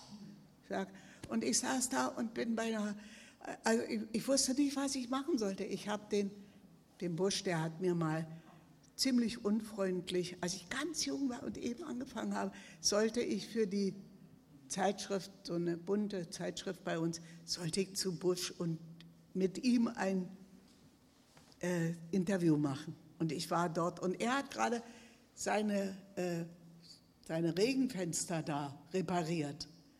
Eine Zigarette nach der anderen geraucht, Busch. Hat so zu mir hingeguckt, was wollen Sie machen? Na, genau, äh, ja, ich wollte ein Interview mit Ihnen machen. Seine Frau, die so eine lange Zigarettenspitze hatte und immer der halbblinde Hund, der immer hinter der herrannte, dem sie dann gesagt hat, geh jetzt in die Küche. Dann ging der in die Küche und sie hinterher, Nö. guckte mich so an und sagte, da sind Sie ja nicht die Erste und auch nicht die Letzte, was Sie wollen. Da kam er und hat mir so einen dicken, so, so eine Mappe äh, auf den Tisch geschmissen, wo lauter Artikel über ihn drin waren. Hat er gesagt, hier, können Sie abschreiben. Und ging und ward nicht mehr gesehen. Aber das hat doch nicht meine Verehrung für den Spanienkämpfer für den Genossen Busch, für seine Lebensleistung angetastet. Und als ich gehört habe, wie der über diesen alten Idioten, der sich schon immer nicht den Arsch wischen konnte, ohne Hilfe, so was hat der da alles gesagt, ja. Ich war entsetzt und bin als einziger aufgestanden. Alle haben auf der Erde gesessen. Das war seine Mode. Er wollte immer, dass alle um ihn herum auf der Erde sitzen. Bin ich aufgestanden, habe den Kaller sitzen lassen, der auch sitzen blieb bin rausgegangen und so. War weg und bin nie wieder in diese Wohnung gegangen und habe mich mit ihm nie, niemals wieder getroffen. Und äh, was er da mir erzählt hat, so siegerhaft, so, so, so, ja, ha, die alten Idioten, die da in Spanien und da sonst wo, Mann, da waren sie, kamen sie zurück, da waren sie eben niemand mehr. Da sind dann inzwischen andere gewesen, die was waren, aber die waren noch ja nicht mehr. Und das konnte ich nicht aushalten. Also das, das war für mich ganz unmöglich.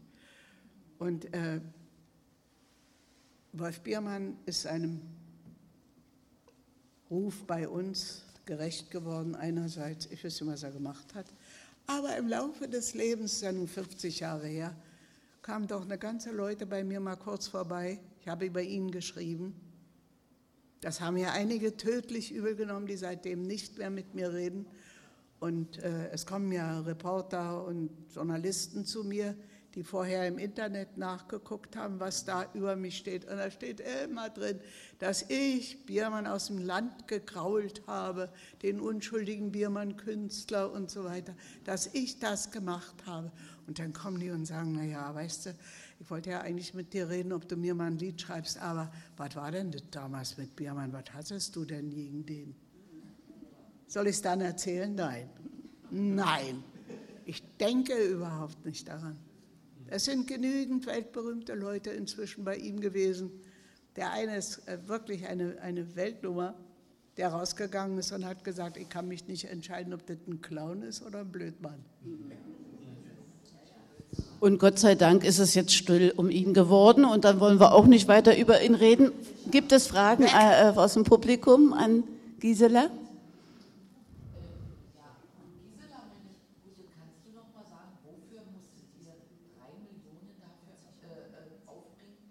Also der DFD damals.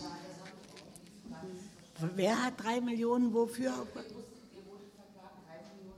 Ja, der, der DFD. Ja, ja, weil es eine, eine äh, Frauenorganisation war, die sich politisch betätigt hat.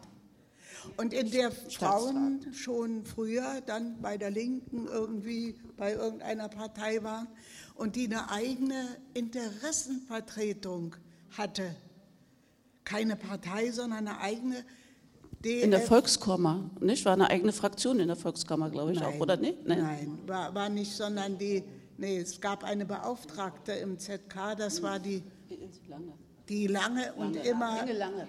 Inge Lange war die Beauftragte, da hinzugucken, ob die alles haben und die Klappe halten und schön weitermachen und immer gut sind zu den anderen Menschen.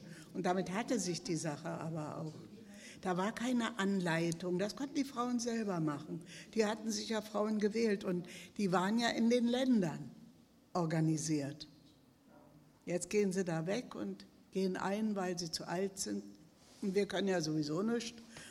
Und uns haben sie alles weggenommen. Aber als wir noch, Angelika Neut war dabei bei diesem, war ein russischer, ach, wunderbarer Akkordeonspieler, der ist überall mit hingekommen, hat auch kein Honorar gekriegt, aber hat immer mit dann gesagt, ich nehme auch einen Hut in der Kirche, nehme ich einen Hut. Also wir hatten immer Leute, die gesagt haben, ich komme mit, ich singe da oder sag was auf. Singen kann ich nicht, aber kann ich auch was erzählen? Ja, kannst was erzählen. Und so sind wir durch die gesamte Landschaft in allen Ländern gewesen, hier in unseren Ländern, DDR. Und haben das Geld zusammengekriegt und haben es auch abgeliefert bei der Treuhand. Aber vertragen haben wir uns mit denen nicht. Und ich habe mehrmals in Büchern genau das beschrieben, was uns da widerfahren ist. Sie haben uns ja nicht nur alles weggenommen, noch den Stuhl vorm Schreibtisch, sondern sie haben uns äh, Dinge unterstellt, die, die überhaupt nie stattgefunden haben. Ich wollte ja gerne wissen, ob da, ob da Frauen die Schulkinder in die falsche Richtung geführt haben. Wie denn, was denn?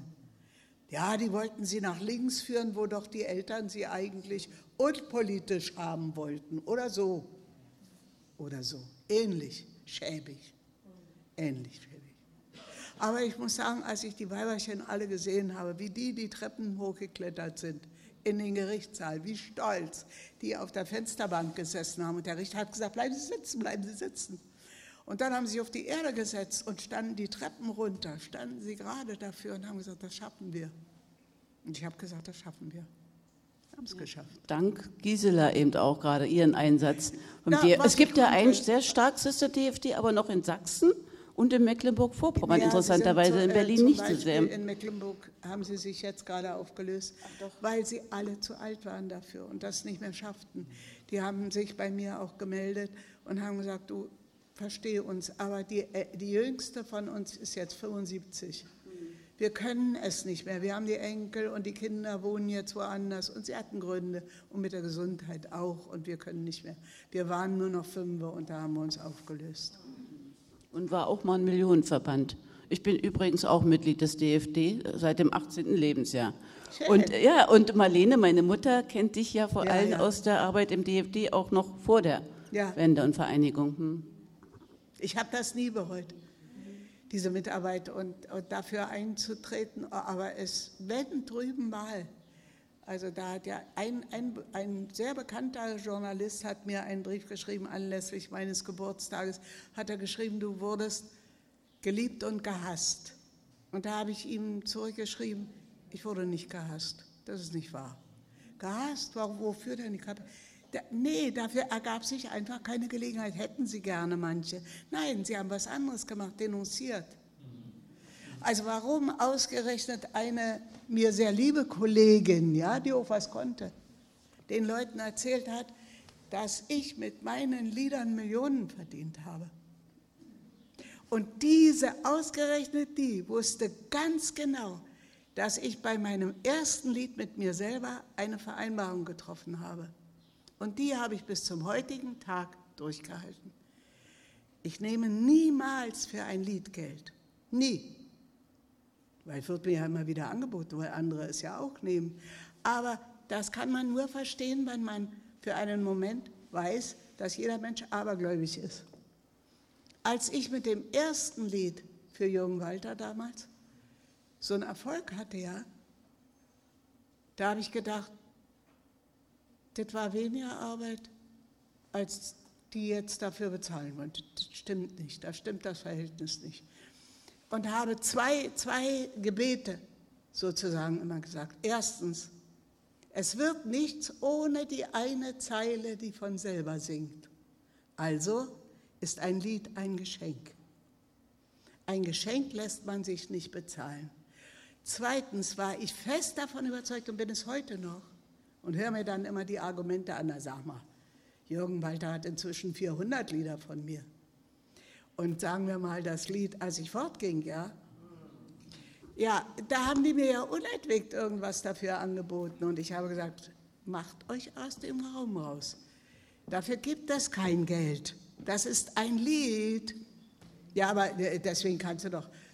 Ja, wenn die GEMA mir was schickt, dafür freue ich mich und stecke es ein. Das aber, da hat das Lied sich Geld verdient, nicht ich als Autorin sondern da hat das irgendjemand gesungen, den ich gar nicht kenne. Der zahlt der GEMA dafür Gebühren, Pfennige, und die GEMA gibt einen Teil von dem Lied mir alleine weiter. Aber dieses eine, dann hat mir jetzt ein Journalist geschrieben, ich hätte vor 25 Jahren zu ihm gesagt, jeder Buchstabe holt sich seinen eigenen Ton im Lied. Ich wusste nicht, dass ich das zu ihm gesagt habe, aber ich weiß, dass ich das denke. Das dunkle A holt sich eine andere ja, Umsetzung als das I, L. Das sind immer andere Töne.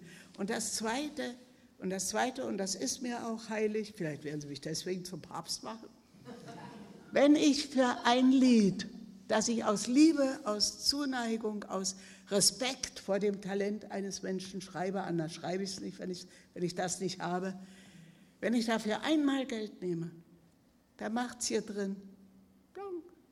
Und die Sache ist zu Ende. Dass ich nachts aufwache und eine, eine, da ist eine Melodie und oder es ist ein, ein, ein Vers da oder eine Zeile. Ich habe es immer noch nicht geschafft, mir einen Zettel hinzulegen, dass ich mir das aufschreiben könnte. Es kann sein, dass es morgens weg ist, aber oft auch nicht. Und das werde ich, solange ich lebe, auch durchhalten. Mein Geld verdiene ich mir bei der Arbeit und nicht beim Dichten. Aber trotzdem wünsche ich euch von Herzen, dass die Zeit bald vorbei ist, wo einer den anderen nicht sehen durfte, wirklich, wo so viel von ganz normalem Umgang. Ich habe sieben Wochen meine Urenkelin nicht gesehen, die ist vier Jahre alt. Die wurde gefragt, was die Gisela eigentlich macht, immer, warum die immer da sitzt und, und da hat sie gesagt, vier Jahre. Die schreibt immer ein Buch und dann fährt sie zu den Leuten und erklärt es ihnen. vier Jahre. Verrückt nach Liedern. Fängt, fängt sie selber an. Die hat mich neulich gefragt, warum man das Wort Power anders schreibt, als man es sagt. Hm. Äh, ja, ich sage, weil, weil das Wort so klingt, klingt. Aber warum zwei O? Ja, ich gesagt, das weiß ich auch nicht. Warum zwei? Wäre ja mit einem auch gegangen. Wetten, dass die, die fängt jetzt schon an, sich Geschichten auszudenken. Aber noch ist es nicht ganz so weit mit der Ablösung. Also anderthalb Jahre könnte ich vielleicht noch warten. Aber andere, die ich sehr verehrt habe, ja, Eva Strittmatter und ja, sind vor mir gegangen, fehlen mir. Also, macht's gut, guten Heimweg. Noch nicht ohne noch einen Einspieler, wenn ich gestatten Ja, darf, ja? gerne. Und zwar, das ist wirklich eine Überraschung, denke ich mal, eine Surprise für dich. Jewtuschenko hatten wir vorher abgesprochen, dass ich das gern einspielen würde. Ja. Da hatte ich dich gefragt. Äh, aber jetzt, nun ist der Titel sowieso eigentlich schon gefallen, die Katze aus dem Sack, du Ja. hast selber erwähnt, das wäre eigentlich, äh, das würde ihr Tantiemen bringen, die sie zur Millionärin machen würde, geschrieben als Liebesballade für Dirk Michaelis, der zu seiner Melodie, die er schon als Teenager äh, komponiert hatte. Äh, Sie wissen alles, äh, alle garantiert jetzt schon, wovon ich rede. Er ist ja auch gefallen, der Titel. Hat höhere Wein bekommen durch den Umbruch 89, ist sozusagen avanciert zur Wendehymne oder auch Hymne der friedlichen Revolution. Vielleicht möchtest du da noch ein paar Sätze sagen, aber ich spiele es jetzt erstmal ein. Dieses Lied ist ein einziger Irrtum. Es ist kein Lied gegen die Mauer gewesen. Überhaupt nicht. Und das kann ich beweisen. Also ich, ich habe jetzt so einen Schreck gekriegt, ich dachte, der Dirk steht da hinten. Ich dachte, der Dirk steht da hinten. Aber das ist wirklich eine unglaubliche Ähnlichkeit. Also, darum gucke ich da schon immer hin und wusste nicht, ob ich breit grinsen soll oder winken. Und sowas hat er nämlich meistens an. Ich wollte sagen, also, es klingelte bei uns und herein kam ein junger Mann. Und der war damals so 18, 19, glaube ich, war er. Der war aber noch nie bei uns gewesen und es wurde gerade die Stube gemalert und er kam da rein, macht ja nichts, steckte mir etwas in die Hand und sagte, da musst du was machen. Ja, ja, mache ich. Wer, wer ist er? Ich kenne ihn nicht. Er ging wieder. Ich ließ dieses, was er mir gegeben hat, fünf Wochen liegen weil ich so viel zu tun hatte und überhaupt nicht auf die Idee gekommen bin, zu gucken, was ist das. Aber nach fünf Wochen dachte ich, oh, das ist unanständig. Sowas kannst du nicht machen. Du musst jetzt wenigstens mal gucken, was ist das? Ich nahm das in die Hand, packte es auf und es war so ein richtiges kleines Band. Oh, dachte ich, weil ich war dabei, Lieder zu schreiben, aber ganz andere Dinge. Legte es ein, das Gerät stand immer neben mir, brauchte ich immer nur was reinzustecken, dann spielte das. Das habe ich getan. Und während da da da da di, da da da da kam, setzten sich mir die Wörter, als ich fortging, war die Straße steil. Kehr wieder um. Das hatte ich. Was hat jetzt mit der Musik zu? So, dann habe ich mir das ganze Lied angehört und dachte, was soll ich nur weiterschreiben? Was war dann, als er ging? Für mich war das ein Lied von jemandem, der sich von jemandem trennen muss und weiß, es geht nicht anders. Aber es ist eigentlich schlimm. Nichts ist unendlich, weißt du doch. So sieh das doch ein. Auch die Trauer wird dann sein. Schwach und klein, hab keine Angst vor der. Sie haben einen Fehler dann reingebracht. Sie haben immer am Ende gesungen, als ich fortging, kam ein Wind so schwach, warf mich nicht um. Na, warum sollte ein schwacher Wind ihn äh, umschmeißen? Ich hatte geschrieben, kam ein Wind so wach, warf mich nicht um. Und dann habe ich viele, viele Aufnahmen gehört von vielen, vielen Sängern. Und alle sangen sie, es war ein schwacher Wind, der sie zu ihrem eigenen Erstaunen nicht umwarf. Das konnte ich nicht ändern, das ist auch sicher hier. Sarah Connor, nicht Und- Matthias und dann Reim. habe ich gedacht, so, also jetzt musst du das hier fertig machen. Das geht ja nicht anders. Habe ich fertig gemacht, in ein Kuvert gesteckt. Ich wusste aber gar nicht, wo der war. Der hatte mir ja nicht gesagt, und wenn du es gemacht hast, dann musst du mich mal anrufen. Da hast du hier die Telefonnummer, die wusste ich nicht. Wie hieß der? Der hieß, ach, der, äh, ja, was macht der? Na, der ist da bei Karussell, ist er Sänger. Ich kenne ja Karussell auch nicht, wer ist der Karussell? Und ich saß eines Abends bei mir im Sessel und wollte gerne die Nachrichten hören Da war der Bildschirm und hier war ich. Auf einmal fuhr langsam eine Lok auf mich zu auf dem Bildschirm. Und neben der Lok auf den Gleisen lief dieser junge Mann, der da bei mir war. Und wie die wiederkamen, hörte ich die Melodie mit diesem Text. Und da hat er das gesungen. Er war nämlich damals der Sänger bei Karussell. Dann haben die von Karussell ihm das weggenommen. Da hat der Enel schon mal den ersten Preis irgendwo gemacht. Und dann habe ich die Jahre hindurch mir immer anhören müssen, dass ein schwacher Wind ihn nicht umgeworfen hat. Was ich auch gemacht habe, es blieb dabei.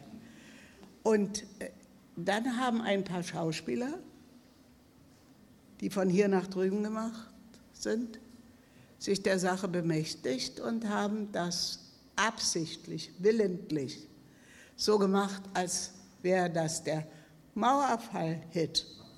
Ja, und wenn du dir jetzt den Text anguckst, damals stand die Mauer ja noch, als ich das gemacht habe, war ja gar kein Gedanke daran, dass die umfällt. Äh, nichts ist unendlich, was keiner recht will. Ja, das stimmt fürs Leben, aber die haben gesagt, damit ist die Mauer gemeint. Und auch die Trauer wird dann sein, schwach und klein, wenn sie umfällt. Die Schauspielerin, sehr unbegabt, die das gesungen hat, der er daraufhin verboten hat, es zu singen, der Sänger hat es verboten. Eine Schauspielerin, die immer grässlich spielt, möglichst in Anti-DDR-Stücken. Ja, äh, äh, ich vergesse ihren Namen immer sofort. Die hat das auch im Interview ausgegeben als der Arschtritt für die Mauer. Ich sage euch, dass ich das nicht gedacht habe. Ich habe von der Musik her gedacht, das ist ein Liebeslied, ein Abschiedslied von jemandem, der nun mal gehen muss. Schade drum. Er aber hat den Text genommen, hat die Musik und hat es gesungen sofort als das, was ich gemeint habe. Und, und als ich ihn das erste Mal dieses, wir sind ja dann zusammen aufgetreten und er hat es ja bei gemeinsamen Abenden dann immer gesungen. Die Leute haben es mitgesungen, mehr und mehr. Aber es war nicht als Abschiedslied oder wie die Schauspielerin sagte, Arschtritt für die DDR. Das ist es nicht. Kein Lied von mir wird von so vielen Leuten, wenige, also Schalali, Schalala wird auch oft gesungen oder äh, äh, Clown sein wird oft gesungen von Jürgen. Es gibt schon auch, ich habe ihm ein paar andere Lieder geschrieben, zum Beispiel Heimat. Wenn er das singt, werde ich fromm. Das habe ich aber nicht. Hier. Ich habe es nicht hier, ne. Heimat, nö. Wir können uns aber irgendwann wieder treffen dann bringe ich es mit. Äh, wo wäre denn Heimat, heißt das Lied. Wenn sich keins ums andere schert. Ja. Schönes Lied. Da. Und da hat er, hat er Heimat gesungen? Ah, das kann aber noch nicht so lange her sein. Da weine auch ich, wenn ich das höre. Aber man kann sich im Fernsehen anhören. Ja, da leider habe ich einen Laptop zu, sonst hätte ich noch schnell googeln können. Was? Laptop habe ich leider jetzt schon runtergefahren, sonst hätte ich schnell googeln können. Aber Gisela, Nein. wenn ich äh, mir die, äh, den Einwand doch bemerken darf, du sagst, das ist richtig, du hast das nicht als Hymne für den Mauerfall nee. oder sowas, ist ja logisch, war ja 87 schon, ja. Äh, wo du es geschrieben hast. Aber ich glaube, der DDR-Bürger, der Gelernte, der gewohnt war, zwischen den Zeilen zu lesen, und das betraf auch Liedtexte, nicht nur das Zentralorgan, äh, der hat das im Sommer 89, als so viele der DDR den Rücken, vor allem die Jugend, den Rücken gekehrt haben, haben das die, die hier geblieben sind, äh, also sozusagen empfunden, dein Lied, haben das als ihr persönliches Schmerzlied, das Bruder, Schwester, Sohn oder Tochter äh, mhm. über Ungarn oder über eben äh, die Tschechoslowakei so alt Kultur in den Westen und wollten. Kunst sind. Davor konnte sich doch nicht mal Goethe bewahren oder Brecht bewahren, dass etwas anders ausgelegt wurde, weil es anders auslegbar war. Es ist ja nicht so, dass, dass die Leute beim Singen das hineingedichtet haben, sondern sie haben dies auch möglich erkennbare, sie haben das geglaubt, äh, dass ich das auch damit meine. Ich bin ja oft gefragt worden. Das stimmte dann auch, als ich es mal daraufhin gehört habe. Wieso kann man denn das daraus entnehmen? Ja, kann man. Wenn ich, wenn ich jetzt gesagt hätte, ich habe damit Scharlach gemeint, hätte man auch hineinhören können. Ja, vor, vor äh, anderer Deutung ist ja niemand sicher. Ich meine, das können, kann der Goethe genauso äh, beklagen wie Brecht. Wie oft sind Worte von Brecht umgedreht worden und plötzlich kam aber eine mögliche Deutung heraus, die man auch nicht, ich kann ja nicht sagen, wenn ich die Strophe höre, ja, nichts ist unendlich, was keiner recht will. Auch die Trauer wird dann sein, schwach und klein. Und jemand sagt, na ja, wie bei der Mauer. Da kann ich ja nicht mal sagen, du bist ein Idiot, dass du das da reinlegst. Ja, reinlegst, reinlegst. Das ist das eine, aber ich kann auch nicht sagen, da habe ich nicht aufgepasst. Ich habe das gar nicht gedacht und gemerkt. Viel später erst, als mir das erzählt wurde. Ja, das ist doch kein, so ein Liebeslied. Der haut ab und sagt ihr, so schlimm wird es nicht, wenn ich weg bin. Die Trauer ist auch bloß klein. Aber das kann man nicht mehr ändern. Ich könnte es nicht ändern, weil ich es hintereinander geschrieben habe, innerhalb nicht einmal einer halben Stunde habe ich das geschrieben. Weil das ergab sich das eine aus, ich habe nur weitergeschrieben. Es ist seine Situation, er muss weg, ja, so. Und dann ging das immer weiter und dann war das Lied fertig. Da habe ich doch gar nicht daran gedacht, ob vielleicht eine Witwe oder jetzt äh, ein Polizist das so oder so empfinden könnte. Ich habe schon Deutungen von Liedern von mir, ja, fast 4000 Lieder. Und Deutungen gekriegt, da habe ich im ganzen Leben nicht dran gedacht. Nie im Leben hätte ich daran gedacht. Aber das sind Auslegungen, die nach meinen Worten möglich waren. Sonst hätte ich ja gleich sagen können, äh, ich bin vom Berg gefallen, da kann es ja nur vom Berg gefallen sein. Vielleicht von deinem Berg Schmutzwäsche oder was. Aber nein, sowas ist ja nie gekommen. Sie haben, Sie haben einen ja immer in der Mehrdeutigkeit erwischt, weil, ich muss es einmal zugeben, weil es ja mehrdeutig ist. Ja. Macht, das aber, macht hohe Kunst das nicht vielleicht aus? Was? Äh, ist das nicht ein, äh, sollte hohe Kunst, gute Kunst, äh, nicht auch das ausmachen, dass es mehrdeutig ist, dass es auf die Menschen, die verschiedenen mit ihren unterschiedlichen Lebenserfahrungen in unterschiedlichen Lebenswelten auch viele, ganz anders immer aufgefasst wird? Sagen, ja. Äh, gerade, gerade bei Brecht, ja, ist das so oft möglich, dass du kannst es mit dem Tonfall lesen, du kannst es mit dem lesen, mit dem Urgedanken lesen und dann führst du es auch selber weiter. Du machst selber dann den Fehler. Das ist mir allerdings bei diesem nie passiert, weil ich das ja Nicht wollte. Den Kummer über die 1,5 Millionen Menschen, die gegangen sind, da sind wir aus der Partei ausgetreten. Als Honecker gesagt hat, wir weinen denen keine Träne nach. Da habe ich gesagt, niemand, kein Kaiser, kein König und kein Vorsitzender von irgendetwas hat das Recht, über 1,5 Millionen, wie, wie immer die Motive bei dem Einzelnen gewesen sein mögen, hat keiner das Recht zu sagen, wir, und da bezieht er uns ja ein, die das gar nicht sagen wollen, denn wir haben ja geheult, wir weinen denen keine Träne nach, das war eine Ungeheuerlichkeit. Und da haben wir beide, mein Mann und ich, die Parteibücher zurückgeschickt und haben gesagt, diesen Satz wollen wir nicht gehört haben, weil wir ihn nicht mittragen und ihn nicht denken. Die Partei, die das akzeptiert, ohne aufzujaulen und am nächsten Tag zu sagen, naja Gott, also das darf er nun nicht sagen, ja, also das meinen wir nicht. Aber kam nichts, waren alle artig. Das ist der Anfang vom Ende jeder Begabung, wenn man anfängt, eher anständig und manierlich und artig zu sein. Ich verspreche euch, dass ich nicht daran denke. Und ihr passt schön auf euch auf und ihr auch.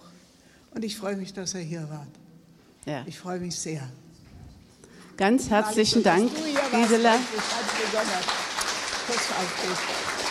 Äh, ganz herzlich bedanken möchte ich natürlich auch bei der Enkelin von Gisela, Laura, ihre treue Seele, Reisebegleiterin, Terminkalenderführerin, Managerin. Zwei Kinder von mir sind hier. Ach so. Aber, die äh, Tochter, ah, ja. die ich gekriegt habe von meinem Mann und die Tochter, die ich gekriegt habe, von wem habe ich die? Von einem ganz anderen Mann. Ja. Also ganz herzlichen Dank, Sippe Steiner, äh, Steineckert. Ganz herzlichen Dank dir, ja. Gisela. Ganz herzlichen Dank dem Publikum. Und ich würde mich freuen, wenn wir uns alle im Herbst wiedersehen, wenn ein neuer Reigen mit Veranstaltungen von Rendezvous beginnt. Im Übrigen, Rendezvous wird bald volljährig, ist im 18. Lebensjahr. 18, Ach. ja, 18. Lebensjahr. Ja. Und äh, wir hoffen, das dann im Herbst würdig zu feiern mit euch Ach. allen. Dankeschön und einen guten Nachhauseweg und bleiben Sie gesund. Ja.